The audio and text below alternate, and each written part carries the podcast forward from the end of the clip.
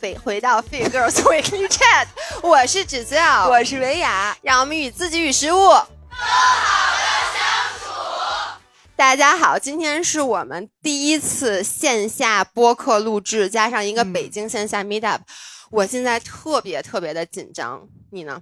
嗯，我不紧张，真的不紧张吗？我刚才紧张到我说不行，我要再去上趟厕所。结果我在上厕所的时候，我今天又穿一条网球裙，然后我又 又把裙子给尿湿了。然后为了缓解尴尬，所以我又是上来以后，就是先把这件事儿跟大家说了。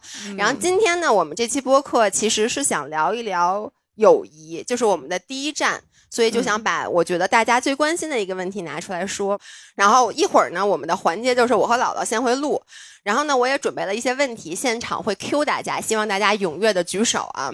然后我想先说一下我录这个选题的一个初衷或者一个背后的故事，就是我特别想录这些选题，但其实我又觉得我跟姥姥把关于所有友谊的选题都已经录过了。嗯，就是所有我的观点、我的故事全部都已经给大家讲过了。我说那我到时候怎么办？我就没有东西可以讲。然后我就一直在想，然后晚上也查了大量的，就是我去小红书查了好多什么闺蜜的定义，然后在知乎上找如何找到一个好朋友。嚯，你都开始惨到在知乎上找朋友了。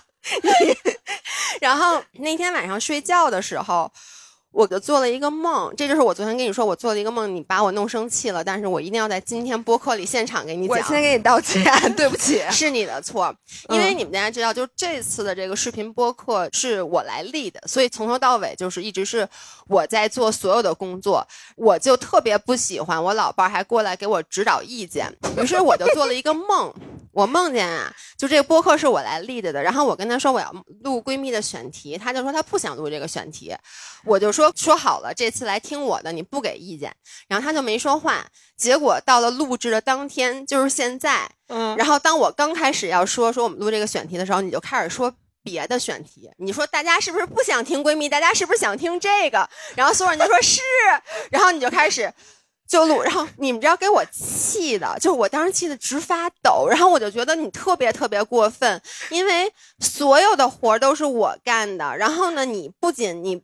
给我提各种意见，然后你还临了变卦，然后我气的就在这个现场，我就站起来，我就走了，我就真的是气到那种直发抖。然后姥姥就追出去，我就说：“我跟你说，张文雅，我绝对不可能再跟你录这期播客了。”我说：“我不回去了。”我就把自己给气醒了。然后气醒的时候，我就大喊一声：“你干嘛呀？”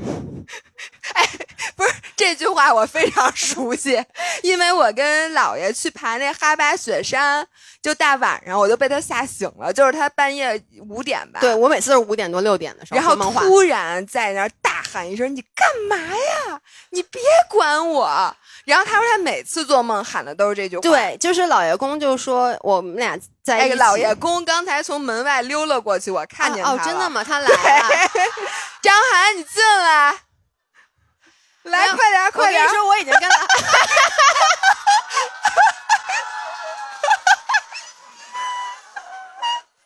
你们知道你知道他为什么这表情吗？因为老爷公昨天晚上我回到家，他已经喝多了。到时候大家可以先看下礼拜的 vlog 吧。他很认真的跟我说，我为了你明天的活动约了一个什么总监理发。对，说我平时都找小工理发，我为了今天来参加活动找了一总监理发。所以今天早上真的十一点出门去理发了。你们一会儿一定要见老爷公，说老爷公你头发理真好。然后刚才问他老爷公你怎么不早点来？老爷公说，我得在家做点俯卧撑，我得练大了才来。不是你在家。站起来给大家看看那总监理的理的头发怎么样？快点来，站起来给大家看一眼。老爷公现在也是有头有脸的人了。不是你们不要笑话老爷公，他现在是领导。他 不是，我觉得他真的能死。社死，大型社死现场。对，然后我们接着说啊，就是老爷公跟我说过，我每次说梦话是不是只会说两句话？一个是你干嘛？一个是你别管我。就是每次都特别愤怒的，在五点多，而且有的时候我巨愤怒。然后后来梦醒了以后，我就想到一件事儿，就是每一次我做梦能让我愤怒到喊出这两句话，并且把自己给气醒的，这个世界上只有三个人。第一个人是我妈，第二个人是老爷公，第三个人是张维亚。我谢谢你，挤进了 top three。对我从来没有因为任何其他的人而做一个梦让我生气到气醒，所以我就发现。其实真正能让我生气到那个地步的人，一定是我最亲近的人。然后这个其实是和我前一天晚上在小红书查的那个闺蜜的定义是相反的。因为我前一天晚上在小红书查闺蜜的定义，然后她给出了几个定义，比如说就是永远不会在你成功的时候嫉妒你，永远不会在你 永远不会在你失落的时候就是嘲笑你，永远不会把你的缺点拿出来说。然后呢，就这些等等等等。然后我就在想，姥姥不符合其中任何的一个定义，不是。然后我对他也没有符合其中任何一个定义，所以就让我重新审视了所谓的这个友谊，以及我觉得其实我们人最在乎的就是真正能把你激怒的是亲密关系。嗯，所以友谊其实也是其中之一。你看，因为像我妈，她是我的原生家庭，是我的父母，然后老爷公，呃，算个熟人吧，算是你一起。生活的亲密关系，然后其次就是姥姥，就只有这三种人才会把我激怒。但其实只有这三种人是我愿意在你们面前完完全全做自己的。嗯，然后之前你没发现吗？就你跟别人说，呃，你跟姥姥怎么样？就别人以为，就真正的像我们俩这种关系，一定是不会嫉妒的。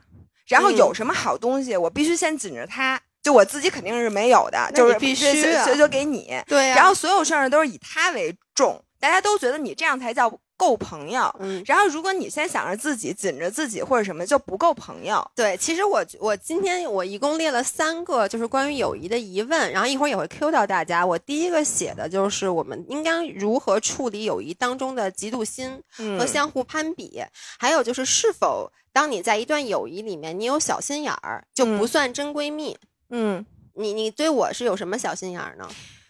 我那小心眼儿，咱们今天有多长时间 可以说？那我就来说一下啊，我我有几件事儿吧，你跟我说，我我有心理准备吗？有一件事儿，我跟你说，我一直留着，我就想今天给你一个惊喜。啊，真的吗？对，我就听说，因为我当时干这件事儿的时候吧，我就知道咱要开那个线下，我也知道录闺蜜，我就想。行，我先说几件啊，就是我也曾经这么审视过自己，我觉得张雅你是不是太自私了？比如说，就像我们俩昨天不是直播嘛，直播完了之后，我们俩按照惯例都会在直播间，因为满地全都是摊的那些吃的什么的，都会开始改了，往自己包里塞，反正就是拿走那些样品。然后我就想，其实我每次拿样品的时候，我都会先。因为我知道，我如果先挑的话，那挑剩的肯定就是你。就这东西只有咱俩拿，嗯，那我肯定会把我最爱吃的那什么东西先往自己包里塞。然后我每次塞的时候吧，我心里还有点谴责自己。就比如说昨天拿那个咖啡液，或者拿那个果冻，因为它有各种各样的口味儿。我说我怎么只有乳酸菌的呢？我最爱吃的葡萄味儿。我把牙 磕我牙了。因为你知道，我到家第一件事就拿出那些果冻，然后我就看着那果冻，我就想，他妈的，张薇娅把我最爱吃的荔枝味和葡萄味全拿走了，为什么我只有水蜜桃和乳酸菌？对，就是我一边拿那果冻嘛，我就选，我就想，哎呦，这个按理说吧，我们俩应该是一人一半的，这是最公平的。但是呢，我确实很对乳酸菌味的一般。我老伴儿呢，他其实觉得乳酸菌味也好吃，哎呦，但是呢。其实他也爱吃那个葡萄的，哎呦，这荔枝他也，哎呦，就我一边琢磨，但是最后我还是把那个我最爱吃的口味装在我那个包里了，嗯，然后我就装不知道，就我就心想，就是因为我昨天特别忙，我没看，我到家 才看的。要我在现场，我一定会说，哎，其他味儿的呢？对，所以我发现我我其实每次甭管是挑吃的还是挑什么这这些东西，不可避免的。是要经历这种阴暗的时刻，就是我都会一边想紧着自己，就很自私，一边又琢磨呀，我是不是这样做不好啊？嗯，但是有的时候呢，我就因为这个不好，就给他留了一半但有的时候呢，我虽然知道不好，但是像昨天，我还是把所有的这些果冻拿走了。这一点呢，不知道你们有没有啊？但大多数人都不会有人有机会把这种事儿去说出来。嗯，但是呢。你就会在心里想，你说如果我是这样对他，那我。是不是没有把他当做真正的好朋友？因为在我一个果冻你都舍不得分，我真面临生死的时候，你肯定是把我推到前面去的呀，一脚给你 踹出去了。对，然后因为我觉得咱从小到大学习的友谊的定义，就咱从小儿书开始都是那孔融让梨算友谊吗？孔融 是好让给他爸爸，让给奶奶。孔融让梨是让给谁啊？让给。邻居、弟弟、弟弟、哥哥啊，反正就类似的嘛。但是反正就是跟朋友之间都说你要无私、要大度，然后有什么东西要先问你的小伙伴。这咱从小就这么教育的。但是我不知道你们心里会不会有拧巴的时候。就其实每次你心里不是这么想的，嗯。然后呢，你就不想这么干。但你不想这么干，你又觉得到底是因为友谊本身是就是这样的，还是因为我没有把你当朋友是我的问题？是你的问题？是 对。下回记得把好吃的留给我，因为昨天晚上我把所有的麦丽素，就是当时剩了好多。哎，你什么？我就拿了一样一袋儿，然后剩下我全给你留下你拿走的是没打开的，因为我没有，我拿了三小袋儿，我没有拿大盒。我把所有的麦丽素，后来回去以后，我看着这麦丽素，我想今天我要见那个神秘嘉宾嘛，然后我就说 神秘嘉宾，我说这个东西神秘嘉宾肯定爱吃。哎呦，要不然我全给他吧，我就就全给他了。我就想，我到时候可以去找你拿。你看，我就比你，你会找我拿 然后给神秘嘉宾。对，因为刚才我们就在外面的时候，大家如果知道的话，姥姥特别爱吃那小碱水面包，就我说那是喂狗吃的那个碱水面包。那个其实是我们群里面一个五人，今天也到现场。七伟，七伟，来，请让大家看一看。对，因为七伟他其实是我们的五人，他后来就辞职自己做那个碱水面包，就特别特别好吃。他刚才就给我和姥姥一人带了一袋儿，因为他是当着所。所有的面拿出来。首先啊，我想跟你们说，以后如果你们想给姥爷送礼物、送吃的，不要当着所有人的面拿出来，因为我就 不得已不不得说，哎，要不然你尝尝是吧？但我其实只是要 doesn't share food，所以呢，当时关老师在旁边，他就说，哎，这什么呀？然后呢，我就说，哎，关老师中午没吃饭啊，我先说说明。然后我就说，你去吃姥姥的。我的我已经给藏在那边的那个前台收钱的那个底下，我还给推进去，上面盖了一块布。你肯定会把它忘了的，不会的，因为七伟的面包太好吃了。那我说一下我的小心思啊，比你这个要 dark 一些，咱俩比比呗，今天。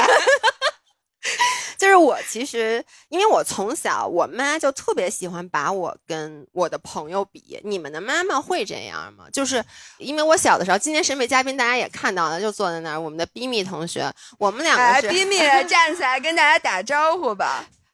Bimi 专门是从香港赶回来，给他妈过生日捎带手的来的。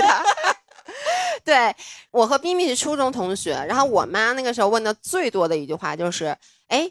你和潇潇谁学习好啊？然后我们俩是一个班的，然后我们俩一般就不是他前面一名，就是我前面，就你们俩这次谁考得好啊？而且我妈还经常会问，哎，王老师喜欢你多还是喜欢潇潇多？不是我说，这绝对是阿姨的问题，就是她从小就会拿我去比，后来上了高中跟姥姥在一起就一直在比，以至于我觉得我现在不能抑制我自己的，随时要和我周围的朋友比。这个其实就违反了小红书上面说的，就是说真正的好朋友是不会和你攀比的，然后不会在你成功的时候去嫉妒你，不会在你失落的时候踩你一脚。我觉得我可以做到的是，绝对不会在你们失落的时候踩你们一脚，因为这好不容易失落的时候，你肯定特高兴。哎呀，没关系，没。我跟你说，我特想让你们惨。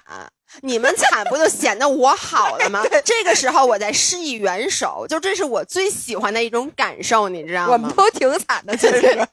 然后，但是我做不到其他两点，就是第一，不和好朋友攀比；第二，更做不到的就是不在好朋友过得好的时候去嫉妒他们。嗯，因为我。就是控制不住这个心理，比如说姥姥每次这个马拉松成绩很好的时候，我觉得这个心理是拧巴的，才是最难受的。如果我是真心实意的，就是说，哎，你就是你跑好了，我不高兴，或者你成绩很好，我不高兴，那我觉得也是一个不拧巴的心情。但是其实我打心眼里是真的看到他得好成绩很开心，但是 on the other hand，我又会觉得，哎呦，你看看人家就是又取得了好成绩，而你呢，你还在原地踏步。这个时候其实会给自己更大的压力，让你自己不停的一次一次质问自己，自己在这段关系里面你到底是处于一个什么位置。嗯，所以这个就是我觉得可能我一辈子都没办法做到的事儿。那我也做不到啊。但是跟你嫉妒我什么？你一二三，说出一个你嫉妒我的事儿，快！除了胃口好，不不不不，我嫉妒你胃口好干嘛呀？我胃口挺好的。不是？那经常吃东西的时候，你就经常看着我说：“哎呦，孩子吃东西姐们儿吃真香。是我说一下，这个我也做不到，是因为经常遇到一个典型的情况，比如说我有一个朋友，他也嗯关注咱们俩，嗯然后就会说，哎，我特别喜欢看你们的内容或者什么的。然后这个时候，如果他能再说一句，其实比起姥爷的内容，我更喜欢看你的，然后我就觉得，哎呀，那不可能，没有人愿意被卷。然后呢，我就会更高兴。所以这是一个什么心理呢？就是我当然希望你好，嗯但是呢，你要说咱俩比好没有，我好。那咱俩比，那肯定我更希望我自己更好。嗯，然后我觉得这个心理就是非常，就我都没有想过我要克服这个心理，这有什么可克服的呀？这不是正常的吗？哎，我跟大家说，你们听我之前就是有一次跟姥爷生气，那次就我最生他的气的一次，就因为我不想让他学我，我特别不喜欢。我的好朋友学我，就别人学我，但是别人也不学我，人学我干嘛？不是，因为他不高兴的点是因为当时姥姥刚开始跑步，然后刚开始弄铁三，弄铁对，然后我就开始跑步了，然后他是不希望我学他跑步，但是呢，你现在又开始鼓励我跑步，对你说一下你的啊，心我想说一下，就是我刚开始练铁三的时候，就开始先跑步，嗯然后那个我应该跟你生气的时候，是我刚骑车，反正你是喝多了，才给我发的那个微信。哇塞，喝酒还是有点用的。然后我特别感谢我当时跟你说了，嗯然后我就刚开始骑车，然后姥爷呢就说，哎，说这跑步我也试试，然后就说，哎，你这骑车我看说，其实我跟张涵都挺喜欢骑车的，说要不我们也骑一下嗯车。然后当时呢也是因为我刚换了房子，然后他也在看房子，嗯所以就那一系列的事情，我也不知道我哪儿来的，就是心里特别难受。我就想说，怎么我干什么你干什么呀？然后我一边这么想吧，一边觉得我为什么会这么想啊？就是我为什么会？因为我们俩干了同样的事，嗯你按理说我不应该高兴才对吗？但我真的一点都不高兴，因为我觉得，所以这就是你拧巴的点。对不起，我插一句，因为当时一方面她不想让她最好的闺蜜学她，但一方面她又希望我真好，所以我换房子是谁忽悠的？就是她自己 说：“哎呦，说现在买房子挺好，我觉得你现在应该换房子。哎呦，你去换。哎，你看这个小区，然后都是她发给我的。就是她一方面也希望。”我好，但是呢，当你真的好了以后，他又觉得，哎呦，你干嘛学我？学我呀？对，然后呢，我后来突然想明白了，我为什么要这样做？嗯就我是最近才想明白的，就是因为我害怕的其实是竞争。就我觉得，如果我们俩不在同一个赛道上，嗯比如说我跑步，你冲浪，然后我骑车，你滑雪，那样子你成功，其实和我成功没有办法在就是很细致的去比较的。但如果我干的这些事儿你干好，你也干了，你要不如我，我觉得我还能自处。你要是一骑车就比我骑的好了。我的老脸，你告诉我往哪儿搁？所以你现在鼓励我跑步，是你也看清楚了这件事儿，是吧？对对然后呢，我就觉得我因为是从小，其实我挺害怕竞争的，就是我从内心也是害怕比较的。然后我又知道，如果我们俩一样的，比如说我们俩穿一样的衣服，我都会觉得那谁穿上好看呀，对吗？你穿上好看，谢谢。不是，就是就是我从内心就会觉得有比较的那种压力了，所以我为了避免这种 peer pressure，、嗯然后我就会不希望咱们俩在任何一个地方是竞争的关系。我觉得这个是我从脑子里就不喜欢别人学我的源头。然后现在我又觉得，所以你看，对你来讲，可能是你会把它说成嫉妒心。然后我觉得对于我来讲，这其实是竞争心。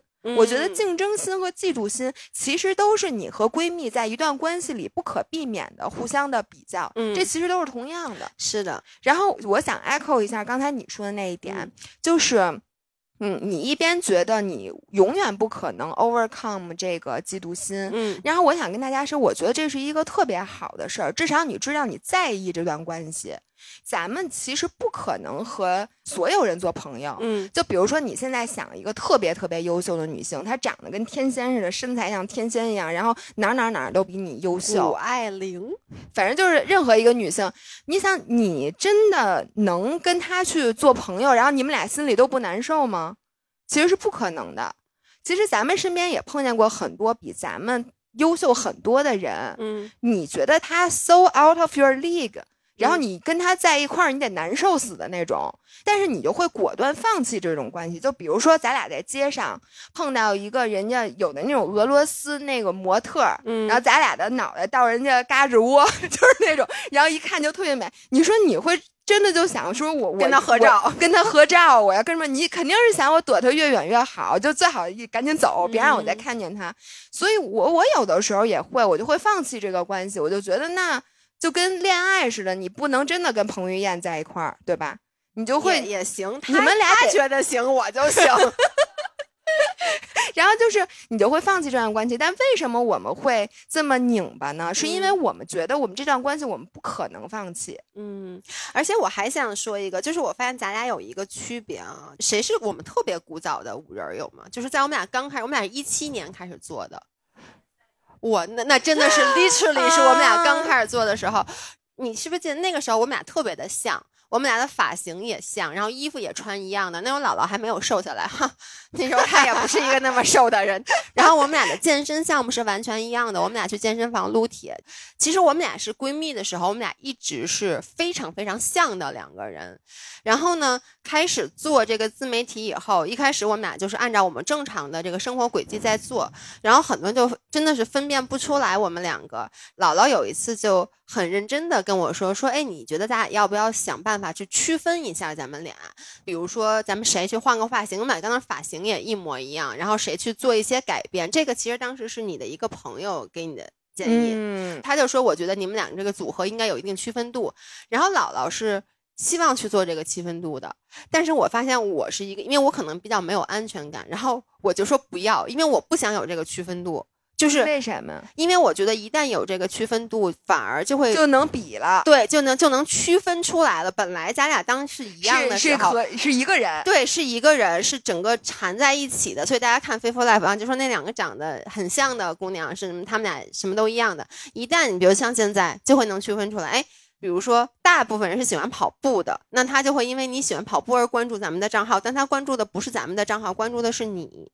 嗯所以当时我是很抵触这件事儿的。可是我后来就是因为渐渐的，我们俩真的就是因为生活上的差异，他开始跑步，然后我开始滑雪，慢慢的分辨成两个人以后，我一开始也是不太适应的，但后来我就在学着和这种。像那个婚姻一样嘛，就是两个人以前是一直是在一条路上走的，突然有一天他开始有了一个新的岔路，这个时候你要走另外一个岔路，但是呢，你们俩有可能就此分道扬镳，也有可能你们俩时不时的还会回来。所以我觉嗯得，你知道是什么让咱们俩回来吗？是播客。因为一开始我们两个所有的内容都是一起拍的，大家现在还在说很怀念姥姥姥爷最开始的视频是有很多合体的。那现在为什么分开了？其实就是因为我们的生活状态、我们的时差是完全不一样的。他他只能只早起来有现在这会儿我们俩能在一 块儿，一会儿我就要睡觉了。对，就包括录播课，就是我们只能找下午录，因为早上我起不来，晚上他要睡觉，所以就是如果说没有这个播客的话，可能我们就会一直在两个方向越走越远。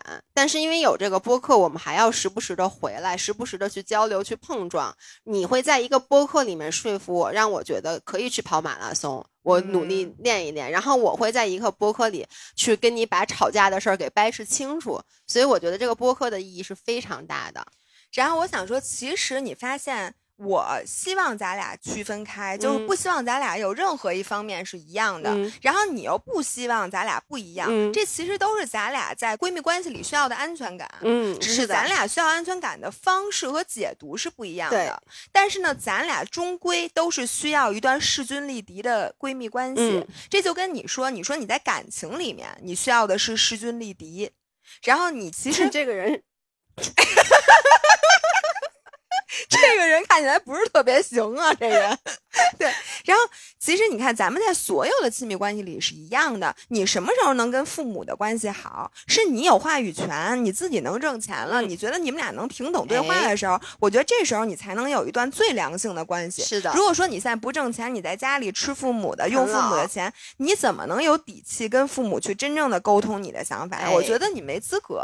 然后在情侣关系里也是一样的，你什么时候能？你就先别说他舒不舒服吧，你什么时候能觉得自己特别舒服？就是你觉得你们俩是势均力敌的，一样一半，对吧？你家他该造反了，别说了。对，怎么着？张涵不是张涵，给你照眼呢，是吧？张涵。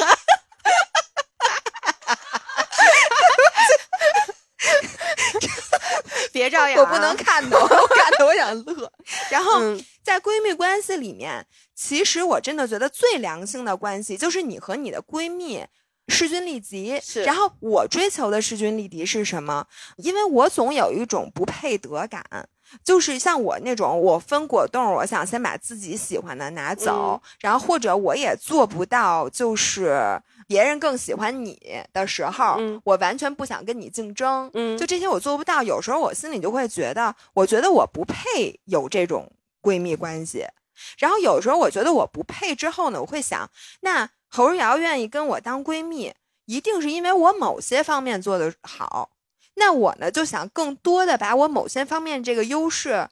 发挥出来，就比如说我每次想到，嗯，那我跑步跑的挺 厉害，但就是不带我跑，他老说，哎呦，你这配速我得走，倒着跑。张涵不是每次陪你都倒着跑吗？就是我克服我的不配得感的方法，就是我要进步，嗯，就是我需要在我擅长的领域做得更好，并且我需要我比你做得好，我才觉得我可以和你平起平坐，要不然我老觉得人家凭什么跟我玩啊？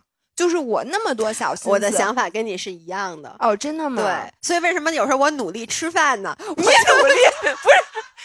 咱努力这方向能不能？因为我我从小体育就不好，那你说现在做了体育女明星是不是？那那我确实这个体育这俩字儿是划水的，那我就只能在与自己与食物更好的相处，在食物这块更加进步一点。这真的我的感觉是一样的，所以我就会想，那既然我没有办法在体育的地方。或者说跑步的地方去更加的加强，那我就在吃饭的地方，真的吃饭的地方努力努力，那不是将来也能接商务吗？是吧？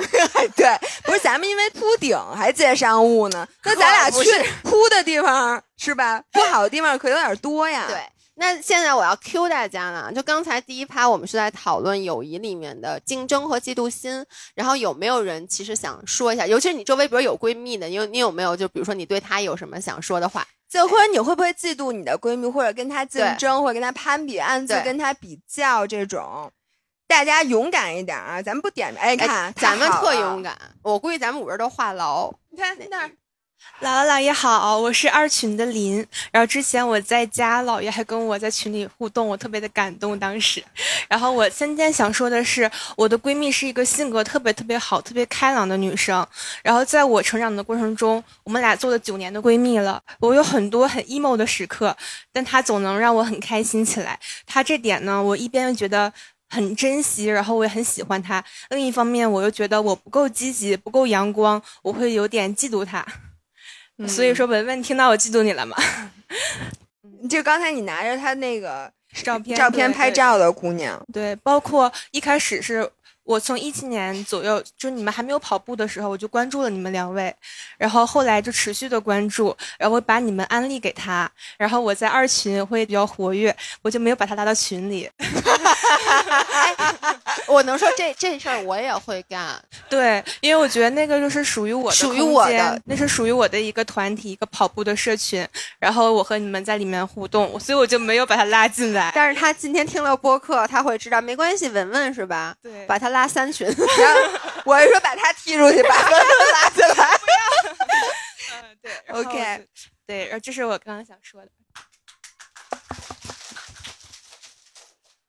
我叫晶晶。其实严格意义上来讲，我今天过来是被我闺蜜拉来的。就是我们的播客，我大概是有一搭没一搭的听。就是我开始听播客，其实也是我闺蜜现在在就在，她叫阿星。阿星其实是关注你们很久了，然后他特别喜欢你们，一直在跟我安利你们。我开始听播客，开始关注你们，都是从阿星这儿获得的。我今天讲就是嫉妒心是在我这儿，我觉得是我们俩认识以来。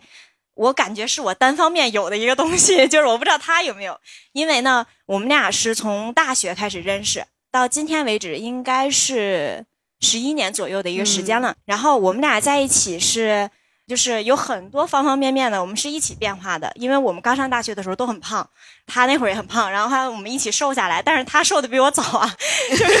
然后呢，其实大部分的情况下，我们的环境是一样的，我们都是同一个地方的人。然后我们在同一所大学，我们在同一个专业，我们今天做的是同一种职业，所以在很多的对在很多的领域里面，我们其实在我看来，其实都是一种对比关系，就是对。然后还有就是他先谈的恋爱吧，应该是在毕业之后，我在他谈恋爱没多久之后，我也进入一段感情，然后我那感情很快就无疾而终了啊，然后他马上就要进入这个婚姻了，在这整个的过程中，我很难避免自己就在很多时候就，哎呀，为什么？星星就是他会更瘦一点啊，然后嗯，我太懂你了。对他为什么会进入一个，就是我们哪怕同一个职业，就是我们都是做 HR 的，然后为什么他的那个行业就感觉比我的行业再好一点？然后后面你看他现在婚姻也很幸福啊，虽然还没有领证啊，但是她老公也对她很好啊，各方面的。但是你就是分手了。对对。咚咚咚咚咚。对，然后我就没有办法去控制自己心里会有这么想。但是有的时候就自己特拧巴，就是跟姥姥是一样的，就是我会觉得我特别希望他能更好。就是他有的时候跟我吐槽，比如他现在在工作上有一些问题啊，或者他在其他方面有一些苦恼的事情啊，我特别愿意听。但是呢，我希望他是顺遂的，我希望他是好的。但是你希望你更好，对我希望我哪怕追上一点都可以，就是会有这种心态吧。我觉得是这样子的，特别好，我觉得特别真实。对，旁边闺蜜有什么要说的吗？有有点社恐，其实我是能感觉到他说的这些感觉的，但我其实没有，就是我没有那种闺蜜关系中的那种嫉妒，我是一直特别特别希望她也能够就是越来越好，越来越好，和我一样好，甚至可以比我更好。嗯，谢谢。我觉得，因为他现在可能处在上风了，所以他现在没。而且你知道吗？我觉得刚才他说的时候，我有一个点我特别的有感触，就是其实不是因为你比我好让我嫉妒，我真的刚才我就是那一瞬间，我突然一下明白了，不是因为你比我好让我嫉妒，而是因为我怕你落下我太远，我们的这段友谊就会越来越松散。就是其实是因为你被落下了，但并不是因为他比你好，而是因为你看到你们俩的差距了。其实是最最好的状态就是势均力敌，就是我能追上你。我觉得如果说是我在一个另外一个朋友，然后我一直比他好，我也会有那种心态，就是我希望你能追上我。因为其实不管你是在上面那个人还是在下面的一个人，其实都会对这段差距是能看到的。嗯，一会儿我再想说我说的，然后咱们先让那个，因为刚才后面还有一个姑娘举手，咱先最后一个啊，哎，好，你说，就是姥姥也好，然后我是关注姥姥姥爷很久了，然后而且非常深度，之前还跟姥姥在武汉马拉松时候见过，嗯，然后其实今天坐我旁边的这。是我的闺蜜，然后是我人生中最好的朋友之一。哇，之一，他说你是之一，因为因为因为我也有别的朋友会听姥姥，我可能是安利的，就不太不太好。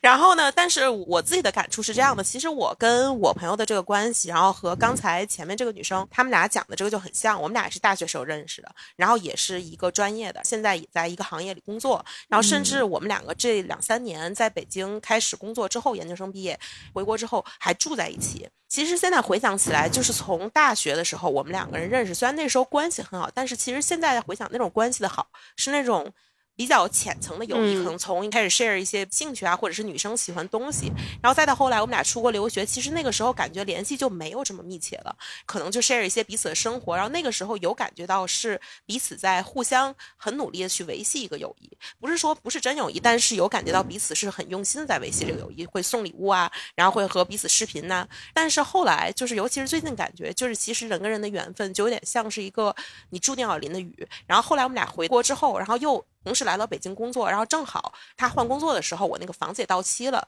我们两个人就一起合租了一个房子，然后就一起住。其实是感觉在这三年，然后才非常真正的去了解彼此，然后在这三年才一起变化的。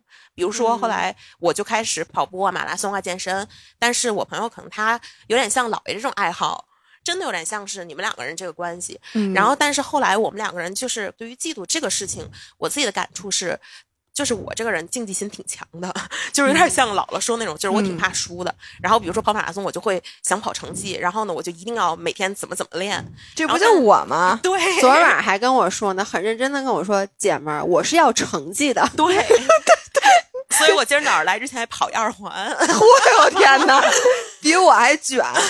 但是我朋友他其实不太这种人，有的时候我感觉很紧张的时候，我能感觉到他那种放松。所以在这种磁场里面，我虽然有那种竞技的时候，我也会有那种比较的心，但是因为他可能是那种比较放松的心情，所以你们两个人就不会被卷入到一种就是互相较劲的那种磁场里面。但是我跟他的时候，我就会天然的会打开很多心扉。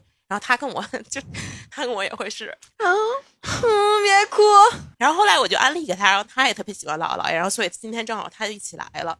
然后后来就是我感觉现在其实有的时候你对于对方的一种比较，其实是一种自己内心的一种投射，可能是那种你很怕自己被落下。很多时候我至少我个人的感觉是，你可能不敢很确定自己要的这个东西就是你现在确定想要的。但是后来我们两个人经过心理的一些成长吧之后，然后我们两个人都对彼此。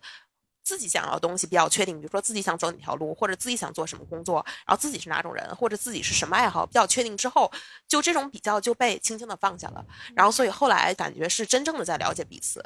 然后所以今天特别巧，就正好来望京参加姥姥姥爷这个见面会，然后就这是一个特别高兴的事儿。然后今天晚上我们俩正好还约了一个，就是在丽都那边那个四叶寿司，然后我们俩要去庆祝认识十周年，所以四叶不错，安利给大家。所以就是感觉特别好的一天，就是感谢姥姥姥爷哎，人家还有庆祝友情十哎周年呢。对 哇，我觉得他们俩这个太好。哎，你什么时候请我吃四叶去啊？张涵，你什么时候请张美雅吃四叶呀？张涵这儿抠指甲呢。正好我觉得特别好，感觉是我请的托儿，因为帮我直接过渡了到到了第二趴。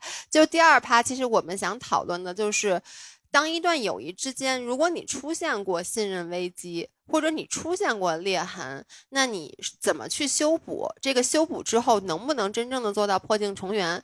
因为刚才你说到你跟你闺蜜就是中间有很多年没有联系，对吧？就联系很少是吧？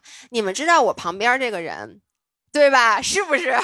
我别提了，哎呦喂，因为姥姥跟我是高中的闺蜜。其实我，你现在让我回想那个时候的闺蜜，的确就是像她说的，她不是塑料闺蜜，但她是比较浅层的闺蜜。嗯因为那个时候，我觉得更像前段时间我录宁亮别也说的，有点像搭子，就是因为咱俩一起学习，一起上厕所，一起上厕所，一起喝水，周末一起去逛街。嗯但是其实我们真正讨论的东西，也是因为那个时候你的年龄不允许你有那种真正很深入的讨论。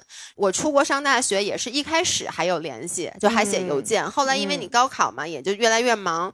然后最主要的原因就是这家伙上大学谈恋爱了，然后重色轻友。然后你知道，就是因为那个时候你一谈恋爱，其实你是会全身心的投入到这个感情里面的，渐渐的就失联了。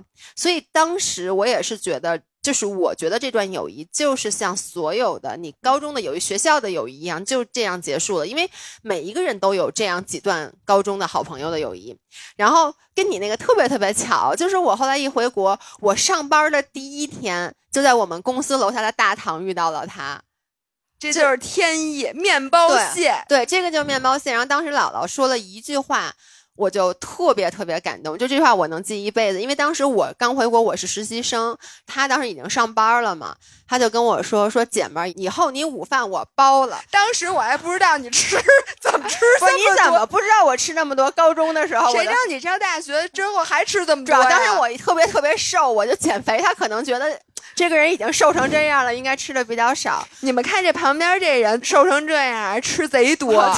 怎么回事儿？你们对，所以当时我其实想说，其实让我真正的又把咱俩的友谊捡起来，不是立刻的，就是你能理解吗？因为虽然说当时咱俩一一见面就感觉又好像找到了高中的感觉，然后你也说了让我很感动的话，但是其实内心我对这段感情是不信任的，因为我觉得就是你既然能因为一个男朋友把你的。好，老伴儿，那还不是老伴儿呢，把你的闺蜜给抛弃了。谁抛弃你了？就是我，我给你送到加拿大去的。就是我觉得可能还会有第二次，因为姥姥是一个她在友谊里面她不会主动去维系的人，就是她这是她的性格，所以我就觉得那，因为我就想我不可能一直去当那个。主动去维系的人，所以在重新回到这段友谊的时候，其实一开始我是有点小心翼翼的，因为姥姥她是她跟一个人好，她就会对人特别特别好。她对我好的时候，我就心想打住，就是这像不像就是跟谈恋爱一样的？是的，是真的就是这种。我在谈恋爱的时候，我也绝对不会主动维系感情，就是如果你那什么，我就在心里给你画正字儿，只要我这正字儿画到最后一横。就直接分手，所以好多被姥姥分手的男的不知道为什么他就被分手了。我原来真的不会沟通，比如说我跟一男生在一起，然后他做的什么事儿我不满意，我就会觉得我跟他有什么好处没？我说了你也不可能改。因为你是你，我是我，那我就给那心里记。我要能忍，我就忍；我要不能忍的话，那最后就是积累了一段时间就算了。并且呢，我也从来没有主动的去维系一个关系。我跟父母的关系，我也没怎么维系过。我真的是从跟侯世瑶灯塔，我人生的灯塔。对不起啊，就是我真的从他身上学会了，就是。从闺蜜的这个感情里，我我稍微差远一点啊，就闺蜜的这感情，我觉得是所有亲密关系里最复杂的一种，因为父母他没有办法说不认你，当然也可以不认，但是那个基本上不会到那么极端，就是你们俩的关系不用维持，它也是永远是这样的。然后你和情侣之间的关系呢，你们维系的手段又挺多的，嗯，但是就是闺蜜是最。没有任何办法维系的，人家也不图你任何事儿，你也没法拿着人家。人家要说不跟你好了，那你一点辙都没有。对，而且闺蜜跟情侣不一样的是，它不是一个排他的感情。没错，没错。但你又希望他能排他，就是我并不希望当你的熟人，我希望我有一天可以取代 Popcorners，重新变成你的好朋友。但就是，所以我觉得闺蜜这段关系里，其实你可以学到。你和父母和和你的伴侣相处的各种各样的技能，其实都是可以在闺蜜，就是你能把闺蜜关系处好，我觉得那两段关系就不会处的太差。是的，然后那咱们说一下，就是和闺蜜的感情出现破裂或者出现信任危机了之后，你觉得有什么方法是比较好的用来修补的？因为以前你可能就不修补了。我首先啊，我首先我是一个投入很少的人。我不得不说，就是我不是特别喜欢一天到晚就联系啊什么的。然后像他说那种十周年还要主动去约的什么一起吃，就我不擅长这种事儿。我现在在学习，但是呢，我从来对我来讲我没有信任危机，嗯，所以我也没修补过信任危机。那你觉得，就是咱俩比如说之前那种吵架，嗯，你觉得之后就咱俩和好之后，感情是比之前更好的？绝对更好。我想跟大家说，我之前不是最生老爷一次气，就是我说我不希望他学我嘛。后来我就实在忍不住了，我就把这事儿告诉他。我觉得这个是我们俩关系里我做出的最正确的决定之一，因为我告诉他之后，我本来以为他会就那种完全接受不了，就跟我大吵一架，就会说。不是我怎么学你跑步？你又不拥有跑步，我对呀，我怎么不能跑步？我为什么不能骑车？你为什么会觉得我是在学你啊？那我为什么要学你啊？就是我以为我们俩是这样的 conversation，但是他就说，哦，说原来你跑步你不喜欢，我也跑步，你以为我喜欢跑步？你以为我想跑步，姐妹儿？说我还觉得就是 我是为了不跟你落下，我才去跑步的。我以为你希望我跑步，好不好？对，然后他就说说，哦，如果这样你就我就懂了。说那你还告诉我你不喜欢我什么跟你一样，那我就不跟你一样，不就完了吗？然后他说完这个之后，我就突然觉得，哦，原来我的这些心思。在他眼里是合法的，就他不是那种 illegal 的，就是说不能拿到台面上说一说，这俩人就崩了。原来这中间是我们俩是可以沟通的，并且沟通完了之后，我把这个情绪拆解了以后，我发现我也不是真的介意这件事儿，我只是怕我们俩之间，就像我刚才说的那样，就是在 peer pressure 下，我觉得我不能应对的是那种压力，而且我觉得也是因为你其实打心眼里你不想跟我比，所以你就因为。只有当咱俩放在一个赛道上才会被比较嘛，所以你根本不想跟我比，所以你在你走到这个赛道的时候，你就想先让我别来，这样子咱俩就永远不会能有机会拿出来去比较。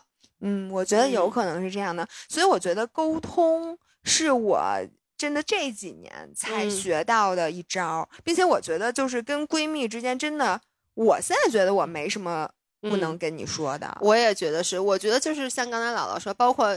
逼密坐在那儿，那天我还跟他说沟通很重要，就是很多时候，因为两个人之间，你如果不把话说清楚了，会有很多很多误解。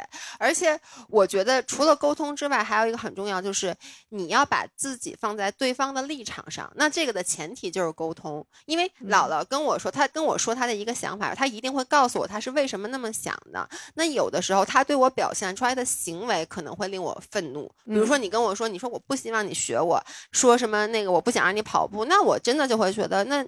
凭什么就是马路长在地上？对我怎么就不能跑两步呢？对，而且就是我，我本来不想跑步，你越跟我说不让我跑，我越想跑。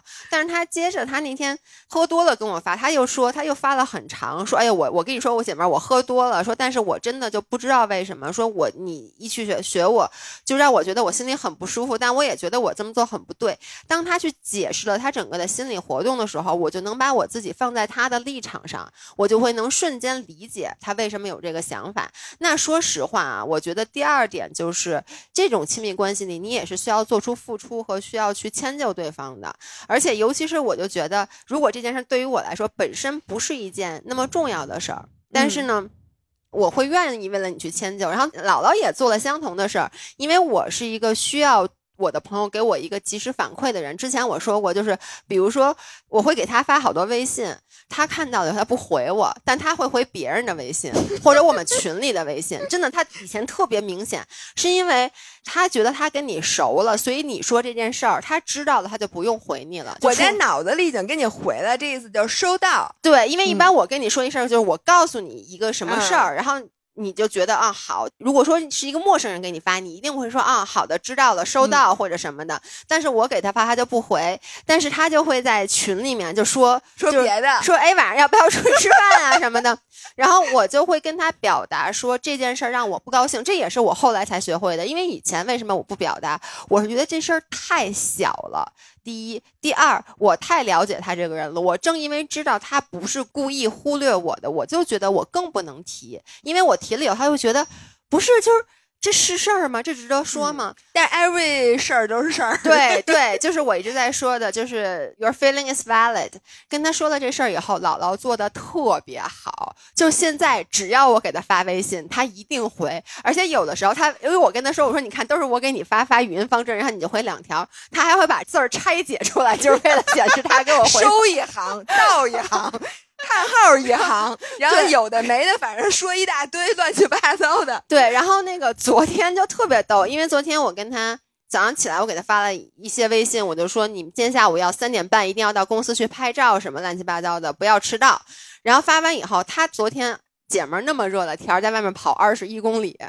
他在跑步，所以他就没有回我，但我不知道，所以当时我就是怕他没收到嘛，因为那件事很重要，所以我就给他打一电话，他就说啊我跑步呢，我就说那个我跟你说那个微信我给你发了，让下午不要迟到，他说好，结果过一会儿他跑完步还给我回一个好的收到。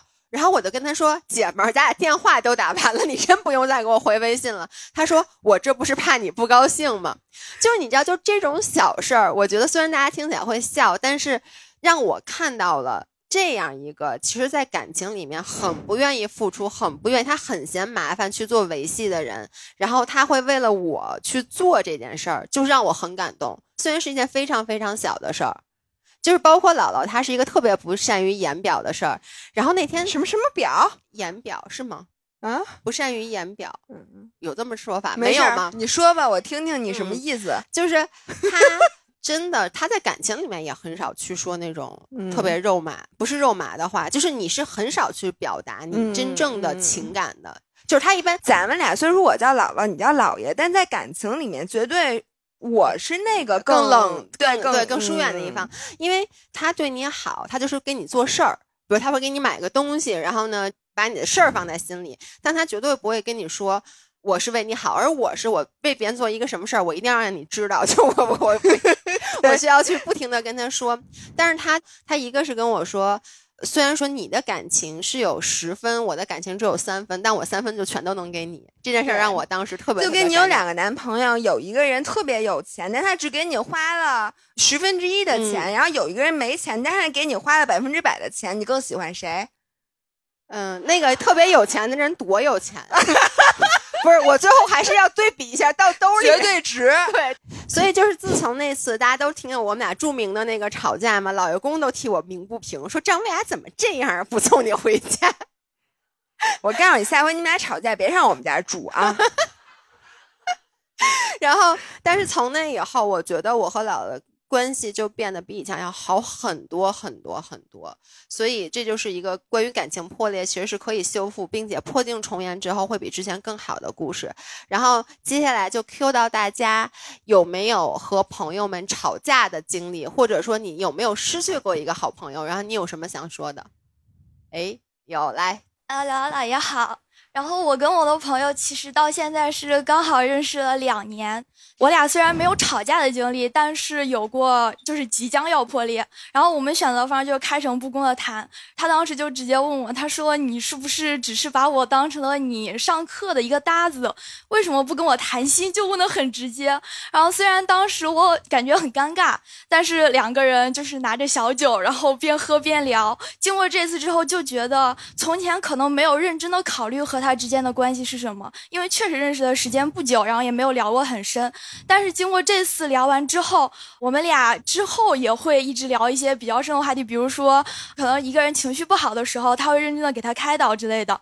嗯，我觉得沟通很重要，因为有一次下午要考试，然后上午我们俩都没有说话，然后当时我心里就在想，说你不理我，你是不是不想跟我做朋友了？到下午实在憋不住，我就问他，我说你为什么一直不跟我说话？然后他说啊，因为下午要考试。本来我都以为我们俩友谊就要破裂了，但是经过这次之后，就觉得沟通还是很重要的。后来所以一直会选择开诚布公的谈，然后坦诚相待的说，就觉得会好很多。嗯，谢谢。哎，我觉得他说这个特别，我小时候也有过，就是比如我们俩在一块儿，但可能他就是在想什么事儿，或者他也在琢磨为什么我有，就他可能也在琢磨说你为什么不说话，然后我又琢磨你为什么不说话，然后两个人就一直就没有。哦，我我发现女生之间是不是同性之间说我们要开诚布公的沟通一下我们的友谊这件事儿，其实有点奇怪，它有点不像情侣，就觉得哎，如果两个人这个出现问题了，那你亲密关系嘛，你要沟通。有时候就朋友之间，你说其实就是你说的那种，其实你没有一个真正的点，不是两个人吵架了，但是你两个人心里都有点小不舒服的时候，这个时候你好像说拿出来说一说就很奇怪，就反正谁先挑起这事儿来，就会觉得。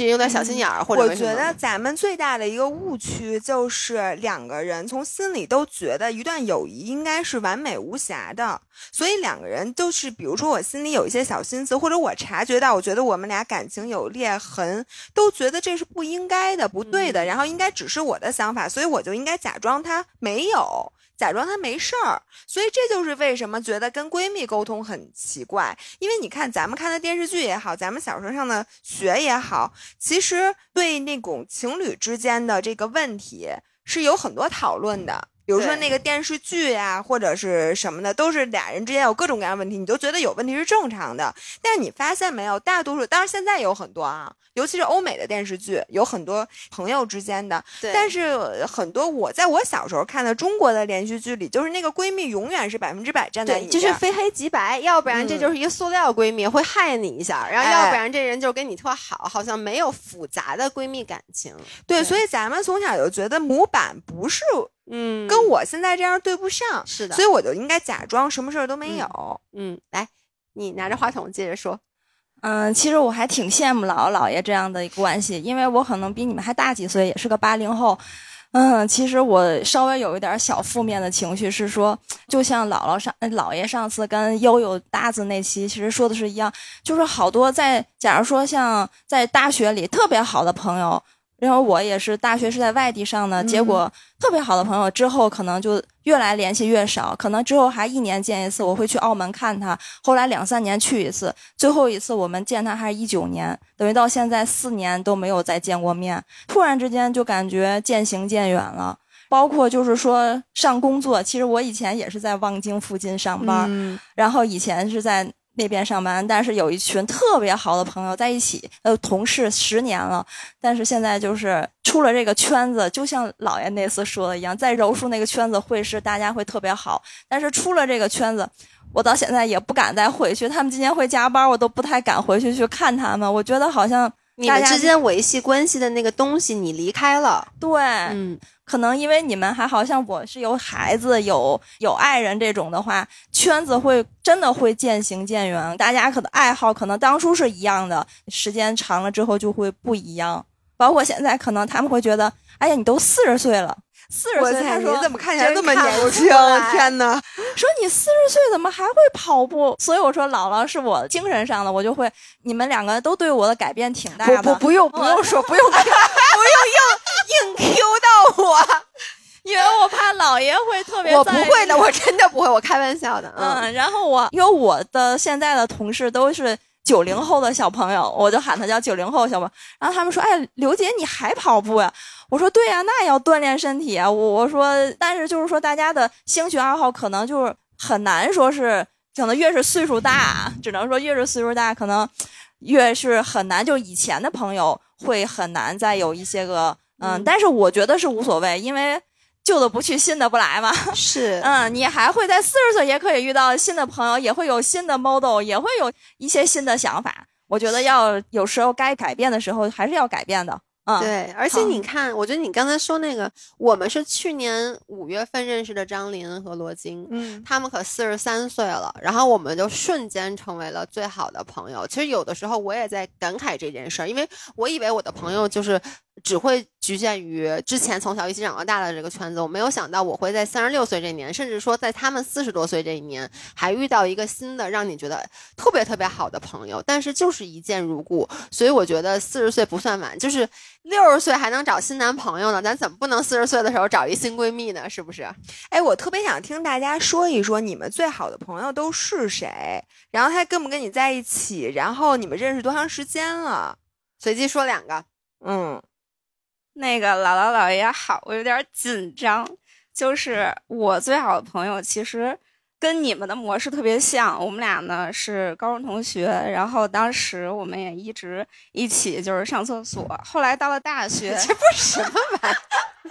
对，然后都是他陪我去，他老不上厕所，然后就一到下课，我就觉得你必须跟我一块儿去上厕所那种友情。到了大学，我们也就是逐渐的分开了，因为他是在北京上的大学，然后我就去了外地。后来也是机缘巧合，就是他去北师大工作了，然后我家在北理，然后我们俩家离得特别近。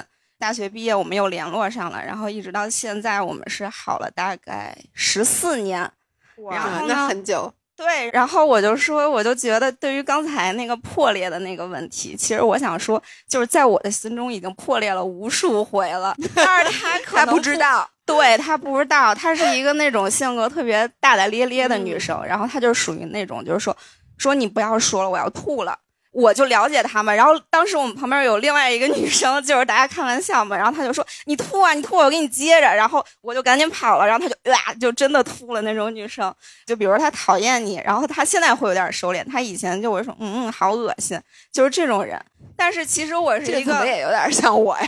对，然后但是就是怎么说呢？就是我是一个比较敏感的人。如果我跟你交朋友，你让我感到不适了，就是我会给你扣分儿，然后扣到零分的时候，我就远离你了。但是我觉得对于他来说是一个例外。之前我听过一句话，就说朋友的话就更像妈妈和女儿，就是有一方可能他就是更像妈妈一点，然后有一方更像女儿一点。在我心中，他可能不会这么觉得，因为他比较大条。然后在我心中，就是他的所有事儿，我就说，就是让我感到不适的，我就可以给他划掉。我也不会嫉妒他，我就是希望他会变得更好。然后他也是我心中就是最好的朋友。然后，但是今天就是我没能让他来，是因为就是我就刷票，我是最后一个。然后，哎呦，你看。然后昨天晚上我也一直刷，一直刷，结果他就截止了报名。然后我今天就没能带他来。你跟他说过你对他这些事儿吗？比如有时候说话可能会伤害到你，你有跟他说过吗？没有，但是我觉得就是这是他的优点，就我跟他相处是不需要带脑子的。就比如说，他会觉得说这点让他不舒服了，那正好，那我下次就不这样了。就一开始在特别小的时候，青春期的时候，然后我会觉得，就说，哎，有点受伤，你怎么能就是当面这么说，或者当着很多人？但是后来我们就可能找到了一个让彼此舒服的相处的模式，因为大家就他现在也收敛很多了，只不过他可能就是眼神儿收不住，但是他不会说出来，不会说什么啊，你怎么这样？但是我就觉得已经对他来说是很大的进步了，嗯，所以我就说这次他没能来，我也挺遗憾的。这位朋友，你其实以后，因为你知道吗？就是姥姥其实有时候就是会说一些话让我不舒服，包括他有时候在外面的时候，特别不给他面子。对，怎么的？我是我爸的女儿，你怎么能不给我 面子？我错了。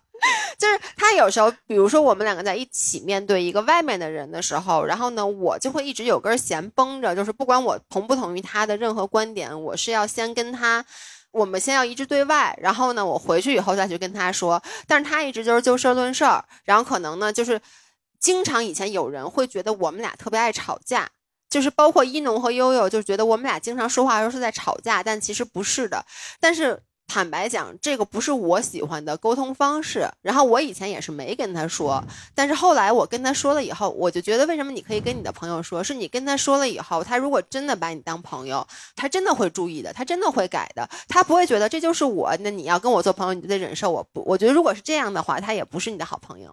就是他现在已经改了，已经改了。对我们前几天刚去阿那亚，就是他的朋友很多，因为。他的优点就是真的是那种你跟他相处不用带脑子，他没有使坏心眼儿那种。就给他庆祝生日，我就发现就是他已经改了很多了。毕竟他也是当 HR 的，在北师大，他也怎么那么多 HR？咱们对，然后在这里就是表示很遗憾吧。然后他没能来，其实也是他向我推荐了姥姥姥爷们。然后在这里也小小的表白一下，谢谢。OK。这样，我们时间不多了，我们继续 Q 到下一个问题了啊，要不然我们这个问题有点多，就来不及了。对，我想补充一句，我真的觉得闺蜜的关系就是那个，你特别有好多事儿，你真的不会为任何一个人忍，嗯，但是你都愿意为他忍，对，真的是。谢谢你容忍我，给姥姥鼓掌，谢谢姥姥。哎我都要哭，我听完他说，我特感动，不哭。对，今天不能说不能哭，OK。不能。接下来说一个，不是我一要哭，他们都拿那镜头对着我，真讨厌。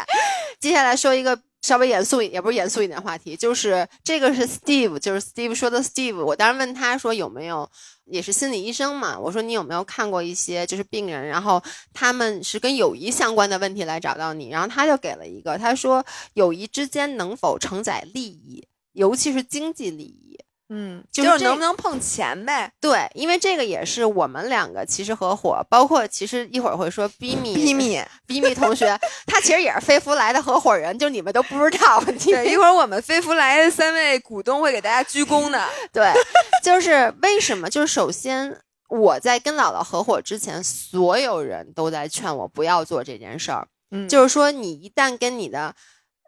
朋友在一起合伙做生意，一旦牵扯到钱，这个友谊就等于就是你在跟他合伙的那一瞬间，你其实就要做到一件事儿，就是这个友谊如果没了，我是做好准备的。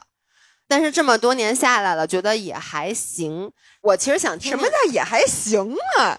就是你这话也说也没的掰，也嗯没掰。那我其实想问你，你嗯在跟我合伙的时候，有没有周围的人劝过你？所有人都说包括齐老师吗？嗯，包括齐老对师不是包括我爸妈齐老师是一个，他看破不说破，就是他很担心，但是他嗯。绝对不会说什么。因为嗯。我妈是一个，她不会左右我，嗯。就她从来不跟我提任何的意见嗯和建议，嗯。所以我从小就是那种自主自惯了的人。嗯。但是他肯定会担心，然后我身边所有的人都说，你就除非你这朋友不想做了，对，要不然的话，你不要跟朋友合伙。所有的人都这么说。但是你知道我，我不知道是不是我奇葩，但是我嗯觉得咱俩应该是一样的。嗯我一直觉得生命是一个旅程。我们俩，我现在都不觉得我们俩在合伙开公司，我觉得我们俩在玩一个合伙开公司的游戏。过家家，就还有还有 Amy，就是 b 米 b 米，就我觉得我和 b 米和他就是跟小时候过家家，说哎，咱们今天玩一这个，明天咱玩一那个。我感觉现在咱们仨就在玩一个合伙开公司的这个游戏，嗯但是玩这个游戏的目的是为了让你知道你是谁。然后呢，你喜欢做什么？是为了找到嗯你自己和体验不同的 experience，、嗯并不是为了开公司这件事本身。嗯，哎，你周围是不是也有一些就是朋友一起合伙，或者是什么涉及到利益，然后最后谈崩了的事？我觉得我身边这种事儿太多了。就上周末有一个自行车比赛，然后我就听说我两个朋友他们是组队去参加自行车比赛的，然后两个人都骑得很厉害，然后那是一个两天的比赛，前几名的队伍是有奖金的。其实奖金就几千块钱，就很少，不是大几千，是小几嗯千。然后这两个人就有一个人觉得我们俩的奖金不应该均分，因为他是那个在前面赢时间，嗯是就等于是他觉得他赢的比赛，嗯那个人在他后面，就那个人其实嗯没有帮助这个团队，嗯甚至还他觉得拖了他的后腿。嗯两个人就是因为这奖金应不应该均分这件事儿就掰了，就我真的嗯我都惊呆了，这是多大点事儿？但是你知道吗？就是这件事儿，其实让我感触特别特别深，因为嗯我其实一直想问你一个问题，嗯就是大家可能不知道飞福来的运作模式，就是因为有时候你看到我们那个商务广告，有时候姥姥拍，有时候我拍，然后呢，有时候我们俩一起拍，一起拍一般都是人家品牌要求你们俩必须得一起拍，我们俩就一起拍。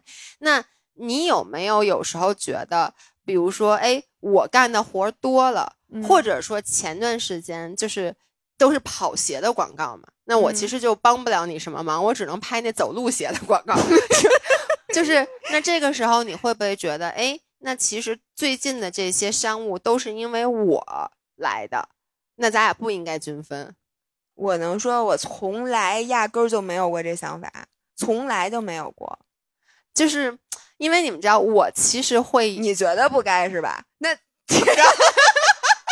就是我们公司银行账号有多少钱，一年挣多少钱，一切的你一问数字一分不知，我我真不知道，真不知道，所有钱都存在活期账户 啊。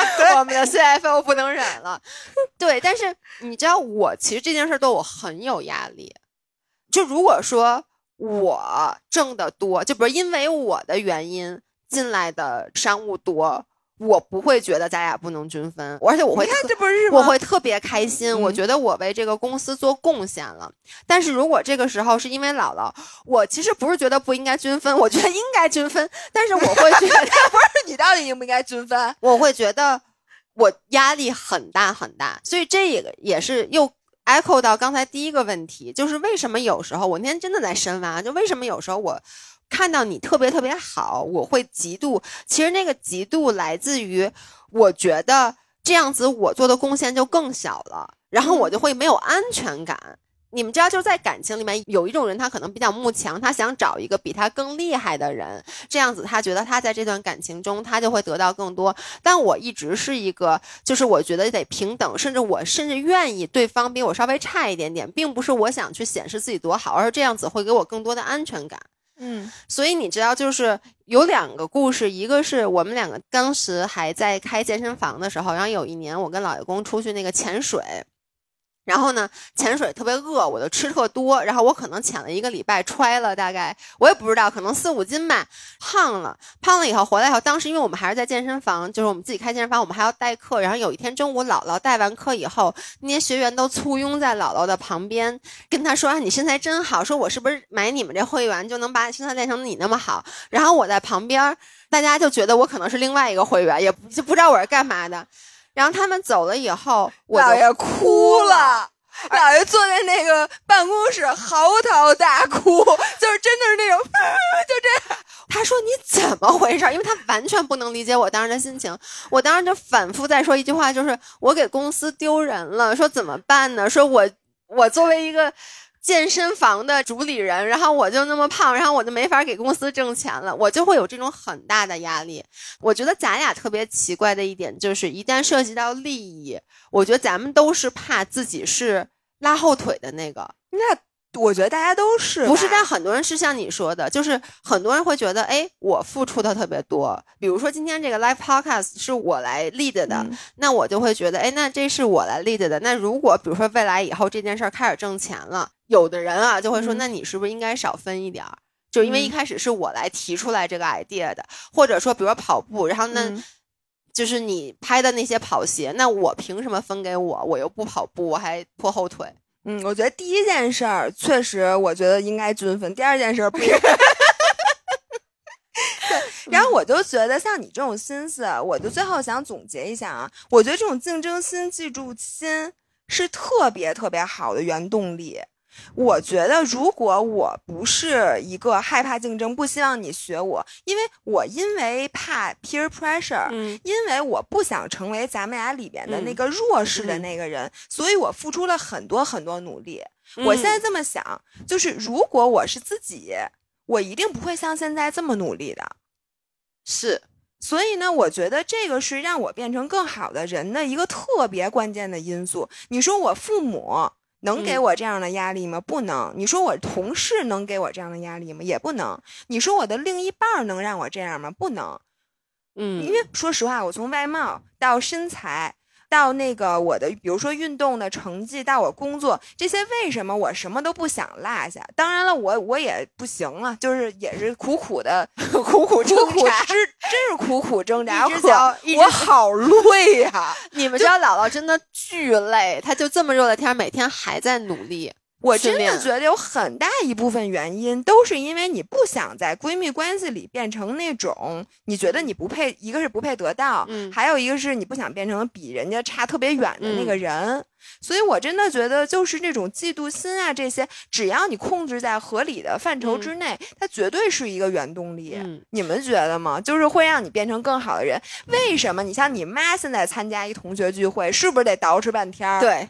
然后你得把你最好的东西都。我妈甚至把她保险柜里那个，就是我爸在前几年给我妈买了一钻戒，就他们俩已经这么老的人了，就是为了弥补她一个遗憾，我妈那钻戒一天都没戴过。那天去参加小学同。同学聚会，把 真的，他把那个钻戒拿出来摆在那儿，一会儿戴上，一会儿说：“哎呦，不行，这太夸张了，又放回去。”一会儿戴上，一会儿又放回去，最后还是没戴。但是我妈就后来就说：“哎呦，那天我要是戴钻戒就好了。戴钻戒的时候吃饭吧，还得确保这只手得露出来。那必须的，一一直摸头发。那老和尚是去参加他们初中，哎，九月十号教师节，回学校说。”哎呦，你说我得开我这车去，我怎么能让大家看见我这辆车呢？我就把车开饭馆去，我怎么能让大家出来看一眼？我今天可是开着这豪车来的。那你说你参加同学聚会，你不得琢磨？哎，谁混特好？那谁谁谁风生水起？那谁谁谁脸看见保养的特好，显特年轻？你会为了这件事努力一年？嗯，你说我下一次明年九月十号我同学聚会的时候，我一定要让大家看看。然后这里边，哎，你能让我插入我我的彩蛋吗？你什么彩蛋啊？就我最开始跟你说，我有一小心思，我一直没告诉你。你你说吧，我以为是果冻的事儿呢，不是？啊我偷偷纹了发际线，老爸。不是。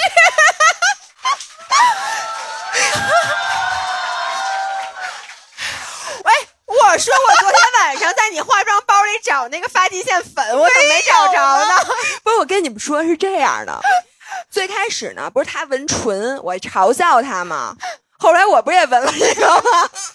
然后呢，是他先说的，他说：“你知道吗，老伴儿能纹发际线。”我当时第一反应说：“我说发际线有什么好纹的？”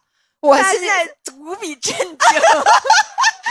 后来呢？那天我是因为补我那嘴唇儿，就那纹唇师到我们家来，我突然想起发际线这事儿，我就问他，嗯，哎，我说这发际线是不是能纹啊？他说可以纹啊，说纹出来特别自然。我说那你给我画一个我看看。然后他画完了之后，那天我是不是给你打电话问你纹不纹发际线？没有，你问我的是纹不纹唇，要不要补唇，你没跟我说发际线这啊？是吗？然后你还把你化妆包里，因为你知道我从来不带发际线粉，但一般在直播的时候我会稍微铺一点。你说他自己用不着了吧？他还特意从化妆包里把。那我 化妆包那可不吗？因为每次我都用他化妆包里的发际线粉。昨天晚上我特意在直播开始之前去翻他那化妆包，翻半天没找着。对，就因为我的发际线粉碎了，碎的稀碎。然后呢？我跟你说，我纹发际线的时候，我心理活动是我告不告诉他呢？不是什么意思？哎，不是，你们有没有这种想法？我真的想了很久，我告不告诉你？我纹完发际线，我第二天其实见了他，嗯，然后我就在想，我是上来就告诉他呢，还是等他发现了我再说呢？确实是没发现。那你我该高兴吗？这件事对，所以我想说，你头发跟猕猴桃似的，我以为你是米诺地尔用多了呢。不是，大家帮我想，我为什么会有？就是说我告不告诉你，我主动坦白。哎，不管你要这么说，嗯。你干什么了？我我没干什么，但你要这么说，你知道，因为姥姥以前的眉毛吧，她特别早就纹过眉毛，但她当时纹的是那种棕色，所以它掉了就变成红的，特别特别难看，你就没看见，然后她就 反正就不好看。然后后来呢，我那次纹眉的时候，我不是找我那个划水的朋友帮我纹眉，纹眉的时候我还问了他一句，我就问他，我说，哎，我说那个，我说我老伴那个眉毛是那个红色的，他说，啊，那我能给他处理，嗯。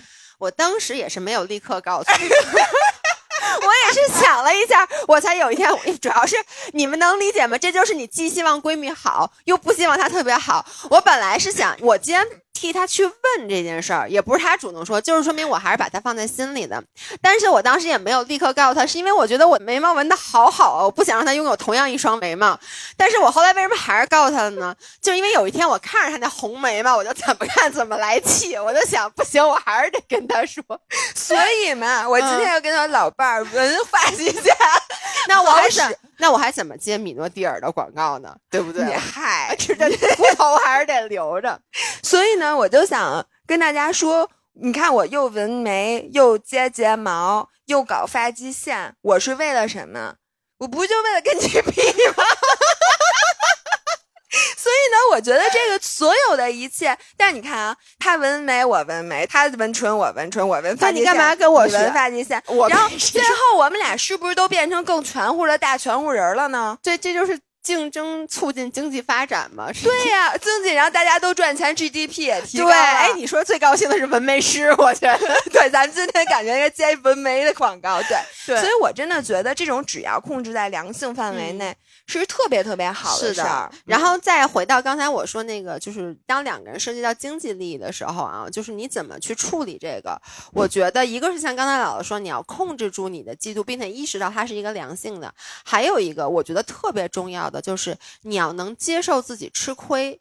就是我觉得这个不光是给闺蜜一起做生意的，就我觉得这是我人生的第一大准则，因为人不可能一辈子都占便宜。而我认识很多人，我甚至。有一些我的亲戚，他们就特别不能接受自己吃亏，他们吃一点点亏，哎呦，那个心里就难受到不行，所以他们就活得特别特别累，并且这种人是不可能成功的，因为所有的人都会吃亏。比如说像我们两个一起合伙来做这件事儿，那说实话，那就是会有，哎，这段时间你状态好，你多干点儿；过段时间我状态好，我多干点儿。或者说下礼拜姥姥要去云南骑车。那我说我我留在北京就有什么活这时候我来干，那这个时候你会不会觉得，哎呦，那我我吃亏了呀？就是凭什么呢？就不能有这种想法，是因为风水轮流转，现在你吃亏，下面就该轮到你占便宜了。只要你能想明白这件事儿，我觉得就是第一，就是其实不光是跟闺蜜，跟所有人在一起，你都做好了吃亏的准备，就能让你这件事儿干得更长久。就比如说被保安打了这种亏，我是吃的够够的。我跟你说，不是昨天晚上不是安全到家了吗？昨天姥姥晚上直播完安全到家，在群里发一个，太好了，今天没被保安打，好开心。对，然后呢，这是我想说的第一个。第二个呢，就是就是重要级排序，这个也是我对闺蜜做生意一个特别重要的建议。就是当我决定跟姥姥做生意的时候，我当时想的不是说这段友谊，我觉得我做好了准备，它可能将来就没了，因为可能将来涉及到经济利益，而是我做好了准备，是这生意可以做不成，但是。这个朋友我得一直要，所以以至于在今后的每一次，因为我们在一起，其实公司已经开了七年了。那在每一次生意决策的时候，或者在做一件事儿的时候，其实经常会出现一些意见不一样的时候，或者什么什么的时候。但是我想的都是说，第一件事是我要维护这段。亲密关系，我要维护这段友谊，那其他事儿是为他服务的。那所以就是当这样子的时候，当你知道其他事儿是为他服务的，所以当你再去做一些牺牲，比如说有一个决策，我觉得明明是我想的对，我想按我的来，但是我最后去听了姥姥的意见，就是因为我知道。即使听了他的意见，当然是我想的，没有真的发生过。就比如听了你意见，这事儿没干成，亏钱了，但是我也高兴，是因为我觉得我还是服务了我的第一志愿，我的第一排序。对，这个就是我觉得，如果说你要把友谊上面加一个经济利益的标签在上面的话，需要做的。我想接下来 Q 一下大家，就是你们。第一，有没有和闺蜜一起做过生意，或者产生过这种经济上的共同的利益的关系？第二，就是你们会不会将来考虑和闺蜜一起做生意？来，那边麻烦给递一下。哟，姐姐说的美丽。谁有没有听姐姐说的？嗯，小台小台，姥姥姥爷好，今天是一个五人来的。然后你们在分享那个和闺蜜做生意这件事儿的时候，我就特别有感触，因为你们俩刚才说那个过程，其实我和我的闺蜜都有经历过。因为我们俩最早做媒体的时候都是同事，然后认识了十多年，后来机缘巧合吧，分别来到了北京。然后她在做一家品牌公司，然后后来我也是加入到这个公司。那一开始我会觉得和闺蜜做生意是一件让人特别放心的事儿。就是你觉得不会被人坑，然后有什么事他会罩着你，而且他比我创业的时间要早很多，所以在那段时间的时候，我就感觉非常的安全感很强。但是这个过程当中就会出现一个问题，比如说他的作息，我觉得我的作息和姥爷很像，然后我闺蜜的作息和姥姥很像，然后呢，他就会早上八点的时候约我开会，但是我并起不来，然后起不来他就说你为什么这么懒？然后晚上九点，我们跟客户开完会，我要找他，我也找不到，因为他已经睡了。你说你怎么这么懒？然后包括我们在出去见客户的时候，然后去见公司的老板啊什么的，见完之后他都会复盘我们俩的见面的过程。他会说：“你为什么要跟人这么说？你有没有想过，你这么说会显得你特别不成熟？”所以在很长一段时间，我其实一直是活在被他炸着的这个状况之下，就会觉得，哎呀，我好像是不是不会找人谈事儿？然后我是不是这事儿谈不成是怪我？然后我为什么早上八点没法起来开会？然后我是不是应该跟他一样，我早上八点起来，然后晚上早点睡，就是加入到别人的节奏里面去？后来我们合伙大概一两年的时间，其实我的内心是越来越压抑的。然后直到后来有一次是出现了经济的问题，是因为我们接了一个单子，然后也顺利结案了。出于卑微小乙方要给甲方送礼，然后呢，我们就给甲方买了个爱马仕，然后这个爱马仕，对，是的，不是给甲方买了个爱马仕。为什么我会说这个事儿？是因为当时这个包其实并不是我想买的，就是他说我们要给客户送一个好的礼物，说行，然后就拉着我去了 SKP 买了个包回来，然后给客户寄走了。然后那个客户是我的一个朋友。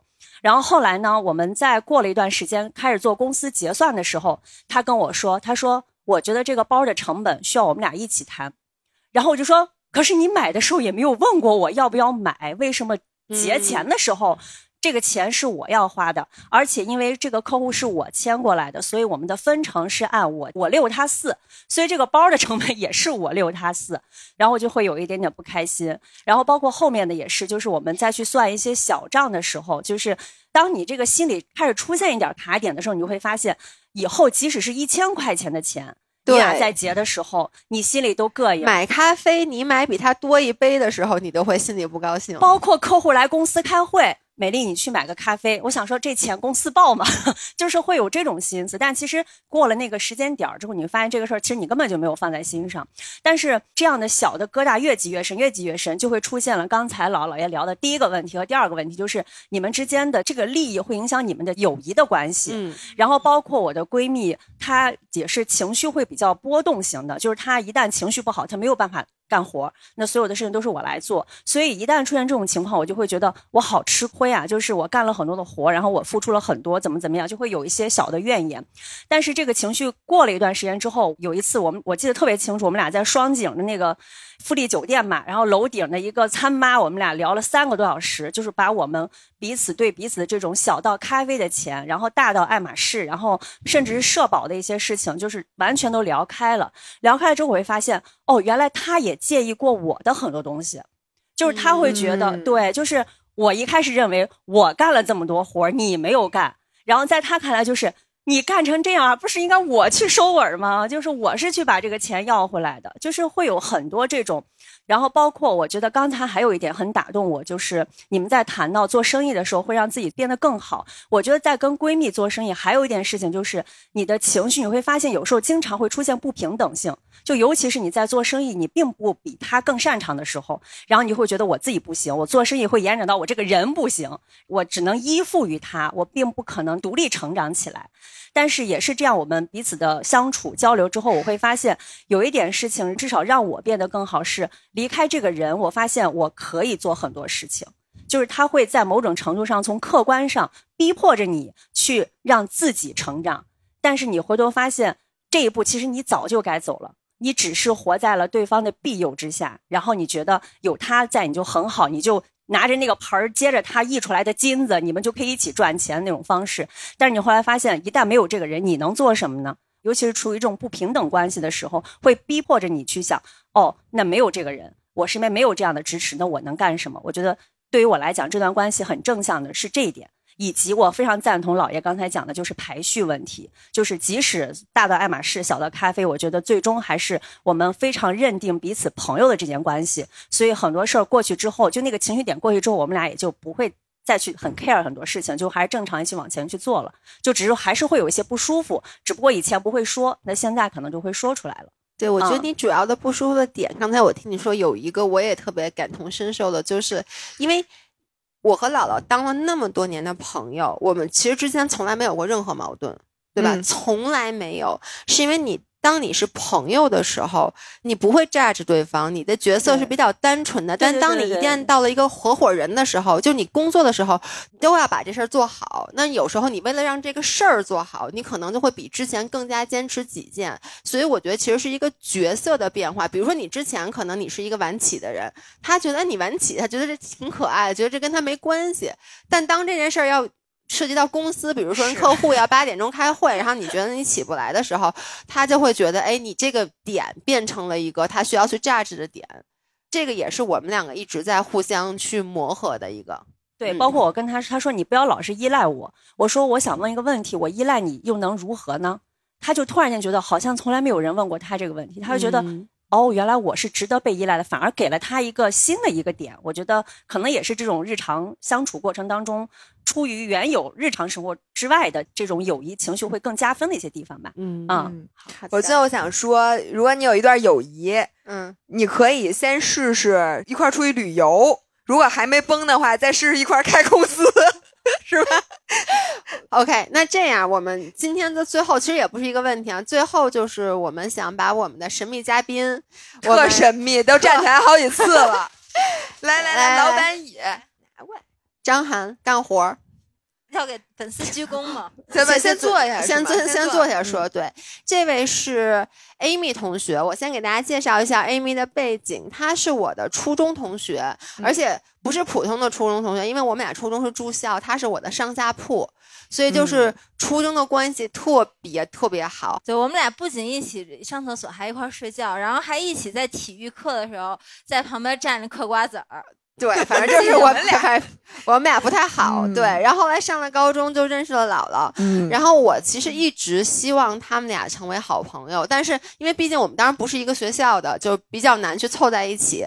后来好巧不巧的是我，我去了加拿大以后，然后 Amy 当时上考了港大，然后姥姥不是在北大嘛，然后港大的第一年是需要在北大读一年的，嗯所以他们俩就在我不在的时候成为了好朋友。那个时候我也是有点嫉妒过吗？说心里，说实话，有不太高兴的时候，真的啊，就肯定是有的。就就是是我们俩凑一块儿，什么打保龄球，然后洗浴，对在桑拿洗浴的时候，你就因为主要我当时不在国内，然后呢，我就会那时候还好没有朋友圈，但他们俩会跟我说，就是说发短信，对吧？还是写邮件？邮件对，反正 MSN 留言，对 MSN，然后就告诉我，然后我心里就我觉得朋友里面三人行是一个比较难处理的关系。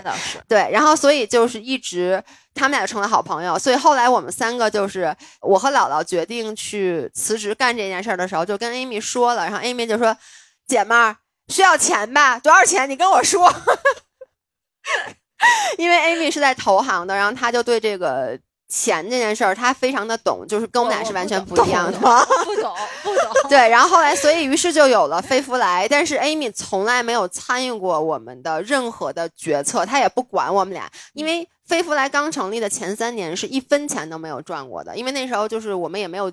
广告什么的，就是单纯的输出，所以 Amy 就是每个月会给我问一句：“你们俩还有钱吗？”姐们儿，你们俩还有钱吗？我要不跟特我特怕他俩当时饿死，真的，我觉得就是，哎呦，咱们把不至于工作一辞，跟那儿干健身房，自己代课，哐哐的，干嘛呢？跟那儿，对，然后我们那健身房吧，这俩人也不知道挣钱了还是亏钱了，好像是亏钱了吧？对，我就感觉一直是入不敷出，然后我就说，这个干干玩玩就算了，别 别别把自己饿死。啊 对，然后所以后来我们现在开始挣钱了，Amy 嗯首先很高兴，对，然后我今天请 Amy 上来，其实是 我们公司盈利了，对我们公司终于真不容易。其实想聊的是，就是我们认识这么久啊，其实，在大学毕业后的几年，我们的联系是非常非常少的，因为你 Amy 出，呃，因为我一直在外面，对，Amy 一直在香港，她后来又去了美国，又回到香港。其实我们一年见面的机会就是屈指可数，嗯，特别少。对。但是每一次我们见面，就是能迅速的就回到之前的感觉，就是完全没有觉得我们是有可能有一年没见过，然后聊的话题什么的。其实说实话，我们跟他现在已经没有什么共同话题了，因为他完全不懂我们这个行业，哟他就又姐们儿说。我这个，哎我我就问你们，当当你们想象，我跟你们说，这是一个香港的 banker，我你们能想象他说话是这样吗？对，然后就是他完全不了解我们的这个行业，对于自媒体啊，他真的一点儿都不知道。他说：“姐们儿，你们拍什么的？有人看吗？”就是他在今天之前，你对播客也是吧其？其实我其实我是听你们播客的，但我不看你们视频，因为太多了。呃，行，我还以为是不想看见我们脸呢。然后我们对他的行业其实也不了解，就是小的时候你其实聚在一起，你聊的都是你们共同的生活。然后呢，像现在你其实遇到朋友，就比如说咱们说的运动上的搭子，是因为你们有，比如说你们一起跑步，你们一起冲浪，你们是有话题的。但其实跟 Amy 我们之间共同的看似表面上共同的 connection 非常的少，嗯，但每次见面以后就能喷特别特别特别特别久。对，我觉得这个是我对一个高质量友谊的定义，其中之一就是，即使很多很多年不见，即使你们看似已经没有那个共同的点，就你们两个生活的交际的这个点，这个阴影面积越来越小，但是每次见到面以后，还能够立刻的找回当时当朋友的感觉。嗯，嗯，对，你知道为什么吗？为什么呀？您我说其实我其实想了一下这个问题，我觉嗯得有几个有几个事儿啊，一个是说，其实虽然。其实我是从十八岁就离开北京，后面基本上再也没怎么回来住过，一直就是在外面。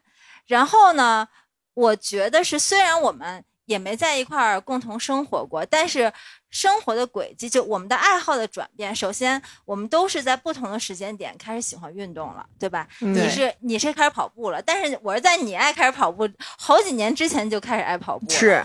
然后呢，你你是健身，其实我也是，我是在看了你健身以后，我自己开始去、嗯去练力量训练。虽然你现在已经再也不去健身房了，但是呢，我们其实是就喜欢健身这件事情是都是在二十岁中到三十岁这个嗯区间。开始，大家在不同时间开始去嗯往这方面先转变的，然后呢，就是在三十五岁以后呢，我觉得大家的很多的在行为上的变化也比较相同。比如说，这姐们儿跟我说说，哎，我发现我真不需要花钱。你看我现在每个月衣服也不买，就喜欢去玩个体育。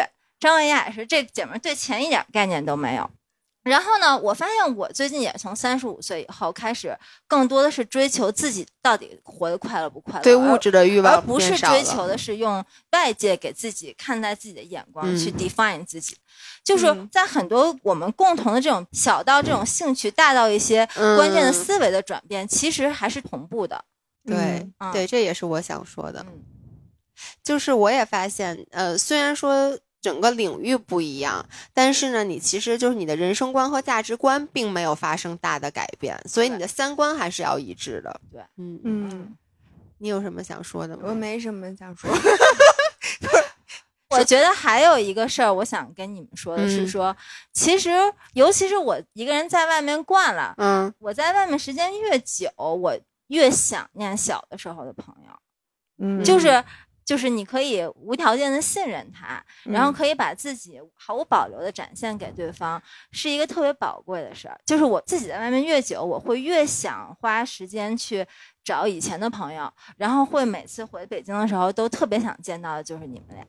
根本就不是在网球群里约球，我都不让你回北京。刚才有一个 五人，谁背着网球拍来的？哎，他刚才背着网球拍，你特喜欢打网球吗？哎呦，你我跟你说，他巨喜欢打网球，就是你们俩一会儿，对我这是一个打网球的人。对不过我觉得他刚才说的有两点特别重要。我觉得对我来讲，呃，我不希望别人替我定义。呃，什么是你的好朋友？谁不是你的好朋友？因为有的时候经常会有人说说你们俩这关系那算是特别好的朋友，嗯就有些人他会拿出一点点的事儿来就说，因为这嗯。件事儿你们俩是不是不够朋友，或者你们俩就没看出你们俩特别好，嗯。或者觉得你们俩特别好，但其实你心里，我觉得对于我来讲啊，我愿意为他花时间的人，那绝对就是我，的好朋友。哎，所以我特别的感动，因为你知道他特别的忙，然后我在嗯。香港的时候，他真的每天，他就是他下午就来到我的酒店陪我聊了一天的天儿，然后带我妈出去，然后第二天晚上还陪我去爬山什么的。然后当时我就跟 Amy 说，我说呀，我说你看咱们这种都属于那种对人特别。放得开，就是很容易交朋友。然后他跟我说：“姐们儿不是，说我其实现在已经不是一个特别容易能交朋友的人了，只是见到你以后，我还是能一下找到当时的感觉。可能我自己觉得长得越大以后，我越觉得值得我花时间的人越少。对所以我会越就在值得我花时间的人身上变得越来越大方慷慨对，嗯但是呢，会比较选择性比较强。嗯，我想听听大家有没有，你们有没有对友谊有一个比较深刻的定义？比如你觉得这件事儿做到了，对于你来说，它就是一个高质量的友谊。我们这样，我们先给那边没有说过的朋友，先给他一个机会，好不好？嗯，姥姥姥爷好，Amy 好，呃，我想嗯、谈谈我的观点。我觉得如果非要定义，就是说，因为我其实也是有很多小时候玩的很好的朋友，后来因为上学工作就离开了家乡，但老家还是有一帮朋友，可能甚至也微信上不怎么联系，但是当大家隔了很多年之后再见到，还是能够从。下午五点多，然后一直聊天喝酒到半夜三点多，就可能说过了这一天之后，你们依然就大家又各回各家，嗯。各自回到生活轨道，还是不怎么就微信上可能交流也比较少，但是你们有嗯那么几个小时非常深度的交流，而且在那几个小时里边，大家其实真的就是完全可能把这些年遇到的一些什么困难啊、困惑啊，都能够非常坦诚的沟通，就好像之前的每天你们是在一起一样，那么亲密的那种沟通。我觉得能做到这一点，其实就是就是我对嗯友谊的一个理解。嗯嗯，还有吗？来，网球这网球裙穿着呢。对，一会儿一会儿要打网球去，因为太阳太大了。只能晚上去。那个姥姥姥爷好，一米好，就是就像很多五人，也像姥姥姥爷说的，就是有一些友谊，它其实有一段时间是非常紧密的，然后等过了那段时间，你们俩的焦点就渐行渐远了，就是交叉线，然后渐行渐远了。然后呢，你们俩其实之间的联系就没有那么紧密了。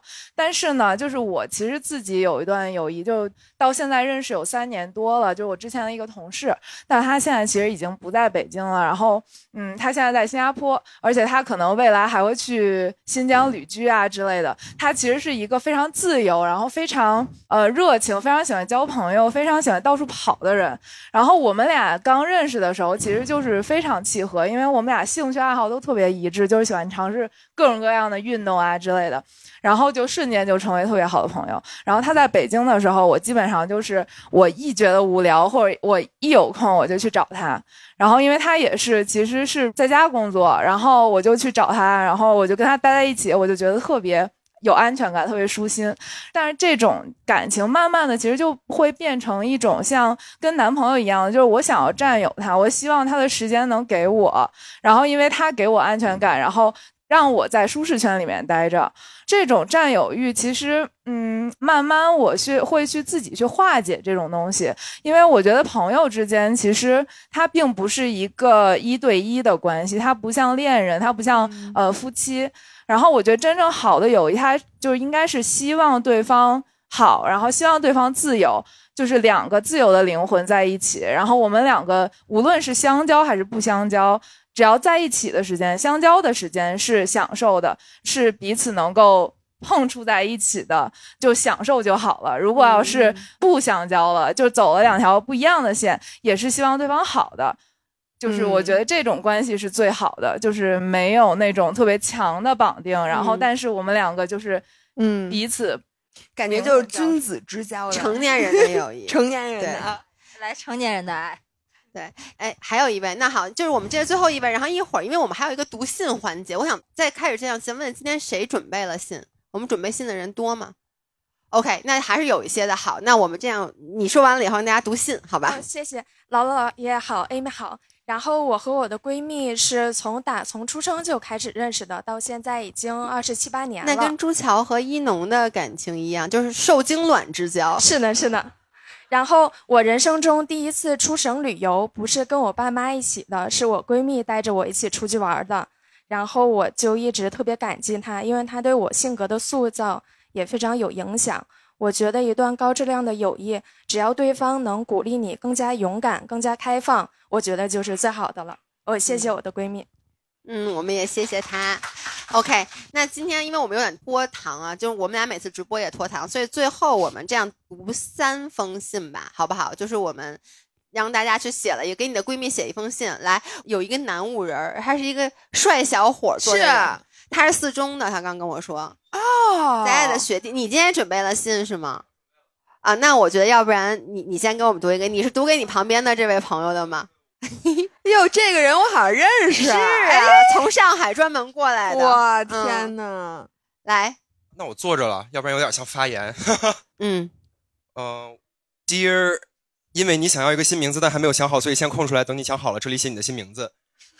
Friend，三年前的我们在命运的交织中奇妙的认识，从那一刻起，你就走入了我的生活。填充了我每一个平凡的日子的色彩，这是情书吗？这位是 gay 蜜啊。嗯，继续继续读。你那份古灵精怪，教会我看见生活中的每一处细腻，让我享受每一次与你的交谈，仿佛都能打开一个全新的世界。你的成长令我瞠目结舌，你所克服的难关，甚至是常人难以想象的，你却一次又一次的展现出坚韧和毅力。这种力量令我无比的敬佩，我为你感到骄傲，为有你这样的朋友而感到自豪。我知道你的未来充满着无穷的潜力，所以我迫不及待的想看到你一如既往的闪耀，去释放异彩，继续照亮周围的人，也照亮着我。所以在此，我想向你坦白，我其实并非所有的时候都是一个完美的朋友，我有时会退缩，会出错，有时会让你承担太多，但你始终。一如既往，用温暖的怀抱接纳了我，为此我感到深深的谢意。所以最后我想要对你说，我期待我们可以一直继续分享喜怒哀乐，面对人生的挑战，庆祝每一个小小的成功，也期待着我们能一直走过更多的年岁，看见彼此，看见这世间的美好。Yours truly, Spencer。哇，你你是学文的吗？高中的我时候学艺术的。怪不得，难怪。来吧，天呐，那你有什么可说的吗？然后他也写了。哇，你快快快快快快！见字如面，不好意思，信纸有点旧，这是我初高中的时候为了和笔友写信买的信纸。原来已经那么久没写过信了。如果不是有这次机会的话，自从抢到票之后的这几天，一构思这封信的内容，我就鼻子一酸。即使经历离别这种事一万次，我也仍然无法泰然处之。啊，对不起，我有个前提是，这位朋友他马上要去加拿大读研了。嗯，对，就跟当时的那个姥爷就特别像。可能是因为你带给我的快乐和陪伴太多太多，所以一想到要分别就会难过吧。不知道你有没有感受到同等分量的那么多那么多的快乐和幸福呢？不知道你走之后还有能在大马路上光说一句蒲公英就能把我逗得嘎嘎傻乐的人吗？还有能和我一起听着 PTE 笑话，在周围路人异样的目光中互相扶着肩膀笑到直不起腰的人吗？还有既能一起聊深刻话题，也能一起聊屎尿屁的人吗？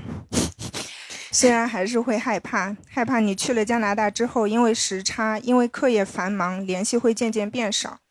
但就像失联的朋友会再相聚，斩钉截铁说着年纪大了不会再有新朋友的人，也交到了新朋友。可能一切都是缘分吧。我想我也不必过于纠结和担心。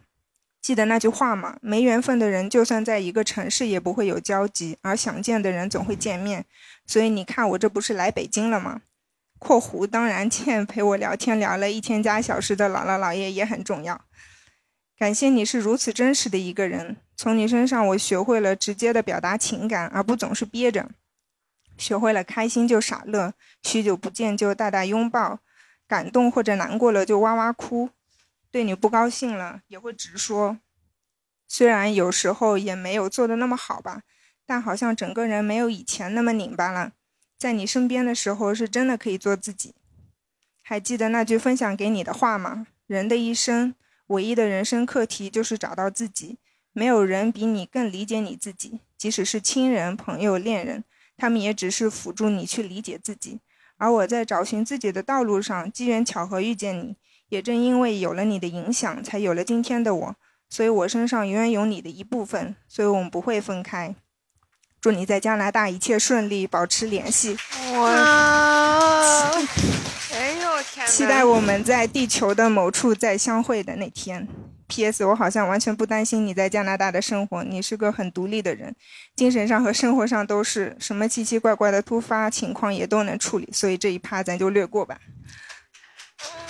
宝宝，我能说我去加拿大之前，姥姥也给我写了一封对信。我写这封之前，我看了姥姥写那封信，所以我就是觉得，就姥姥在那封信里面还说，特别怕以后没有像你这么好的朋友，就指姥爷。但是我就想说，那姥姥读大学以后，她认识了，就是又和 Amy 一起玩，然后姥，而且而且姥爷也说过，就姥爷经常说，觉得。朋友可能是小时候三观比较一致长起来的那种，但是后来也认识了玲玲、罗金，也玩特别好，所以我觉得就可能是缘分吧。所以我我有时候真的就特别焦虑，但我觉得我可能也不需要这么焦虑，就是、不用焦虑对，对就是缘分嘛。而且我就就是特别喜欢大家，所以我就来北京。谢谢，嗯，不许哭啊！不许哭。我们这样，我们再读一封，再读再读两封，就是一对儿，好不好？希望不要再这么好哭了，好吗？有没有说坏话的？我我听听。我不是那个表忠心的，说坏话的，来举手，我们给后面送一下。不是，但你们知道吗？我跟那天我跟姥姥说，我说老伴儿，咱俩死了，我是得跟你埋一块儿吧。你什么表情？你死我还没死呢，不跟你说了吗？呃，我先说明一下，我不是一个托啊，因为我是一个人来的，而且写的是致维亚跟 Giselle 的一封信。呃，是给我们两个的是吗？致我的云闺蜜维亚和 Giselle。虽然你们不认识我，但我已经认识了你们很久。我很早就关注了你们的公众号和微博，但第一次听你们的播客大概是在二零二零年末。彼时国内已经沉浸在第一次疫后恢复的喜悦中，但我当时还被困在德国漫长的冬季与 Delta 病毒，大家可能都不太记得这个病毒了，带来了白色恐怖共生。我的职业有一点点特殊，跟齐老师一样，我过去五年在使馆工作。呃，维亚去过使馆，可能知道，就是大家生活在一个大院里面，一家一屋，内外交往是有别的。所以因为疫情的缘故，航班熔断，休假暂停，基本上是不能回国，也不太能出门。然后国外虽然它没有那个风控的管理的规定嘛，但是我们是按照国内的严格的管理，所以就是甚至会更严格一点。所以我一个人度过了独居，而且很少和人社交的两年半，有很长一段时间我都感觉我家里静得像掉一根针都能听见。直到某一天打开了你们的播客，听二老的英国之行听得津津有味，我有的时候感觉到就是像我小的时候看那个三毛的《撒哈拉的故事》那种喜悦。但是因为你们俩头发都比较少，就可以称你们俩为一毛和二毛。谁是谁是一毛，谁是二毛？你给我说清楚。有发际线了，你比我赢了。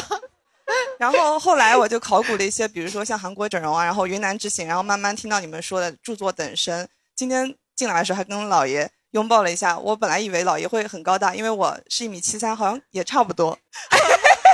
又虚报了，什么意思？然后是一期会听你们的糗事感到爆笑，然后为维亚完成马拉松跟铁三。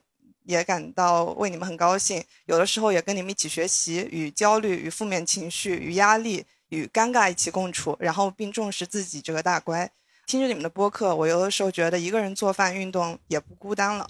我很喜欢维亚的自视甚高，因为我欣赏能够 掌握自己人生节奏的人。但我也很喜欢大 G 的肆意生长，因为真实是人间最难能可贵的品格。你们的出现让我感到女生的友谊的伟大和感染力。虽然我不曾参与你们的友谊，但你们陪我度过了一段很难熬的时光，所以我一直会视你们为我很重要的朋友。呃，刚才你们在说怎么给友谊一个定义嘛，然后我一直觉得说友谊就是自己给自己找的家人。然后我的其他的一些好朋友其实都不在北京。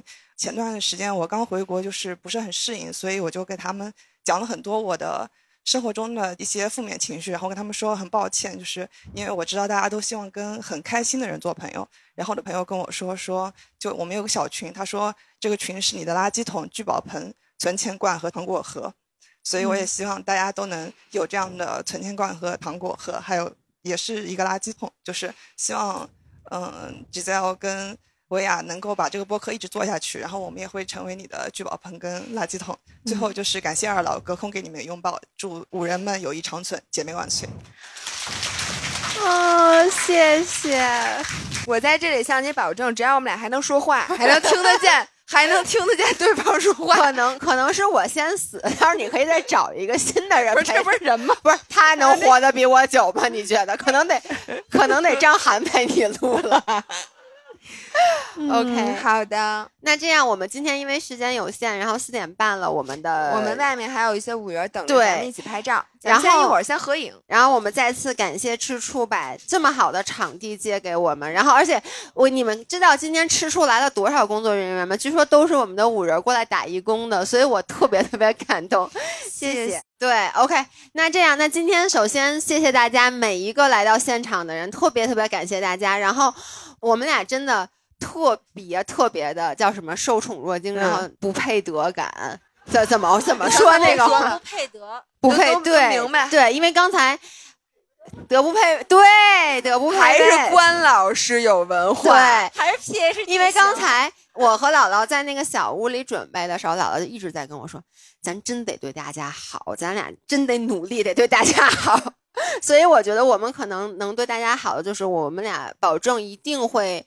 努力的输出好的内容，然后好好拍视频，好好录播课，然后有时候录不出来了，我们就我就尽量多去出点丑，这样就可以给你们讲多拉稀，好吗？多多尿裤子，来，咱拍个那个请外面的五人就好多，咱们一块儿，你你会用它拍？朋友们进来大家进来，然后从那个在过道里，在站过道里，对，大家都穿的好 好漂亮呀，感觉今天咱俩结婚，你知道吗？Hello。来，大家往中间聚一聚，大家往中间塞一塞。喊我是五人吧？好吧，来，三二一，我是五人儿。好，谢谢大家，谢谢你们。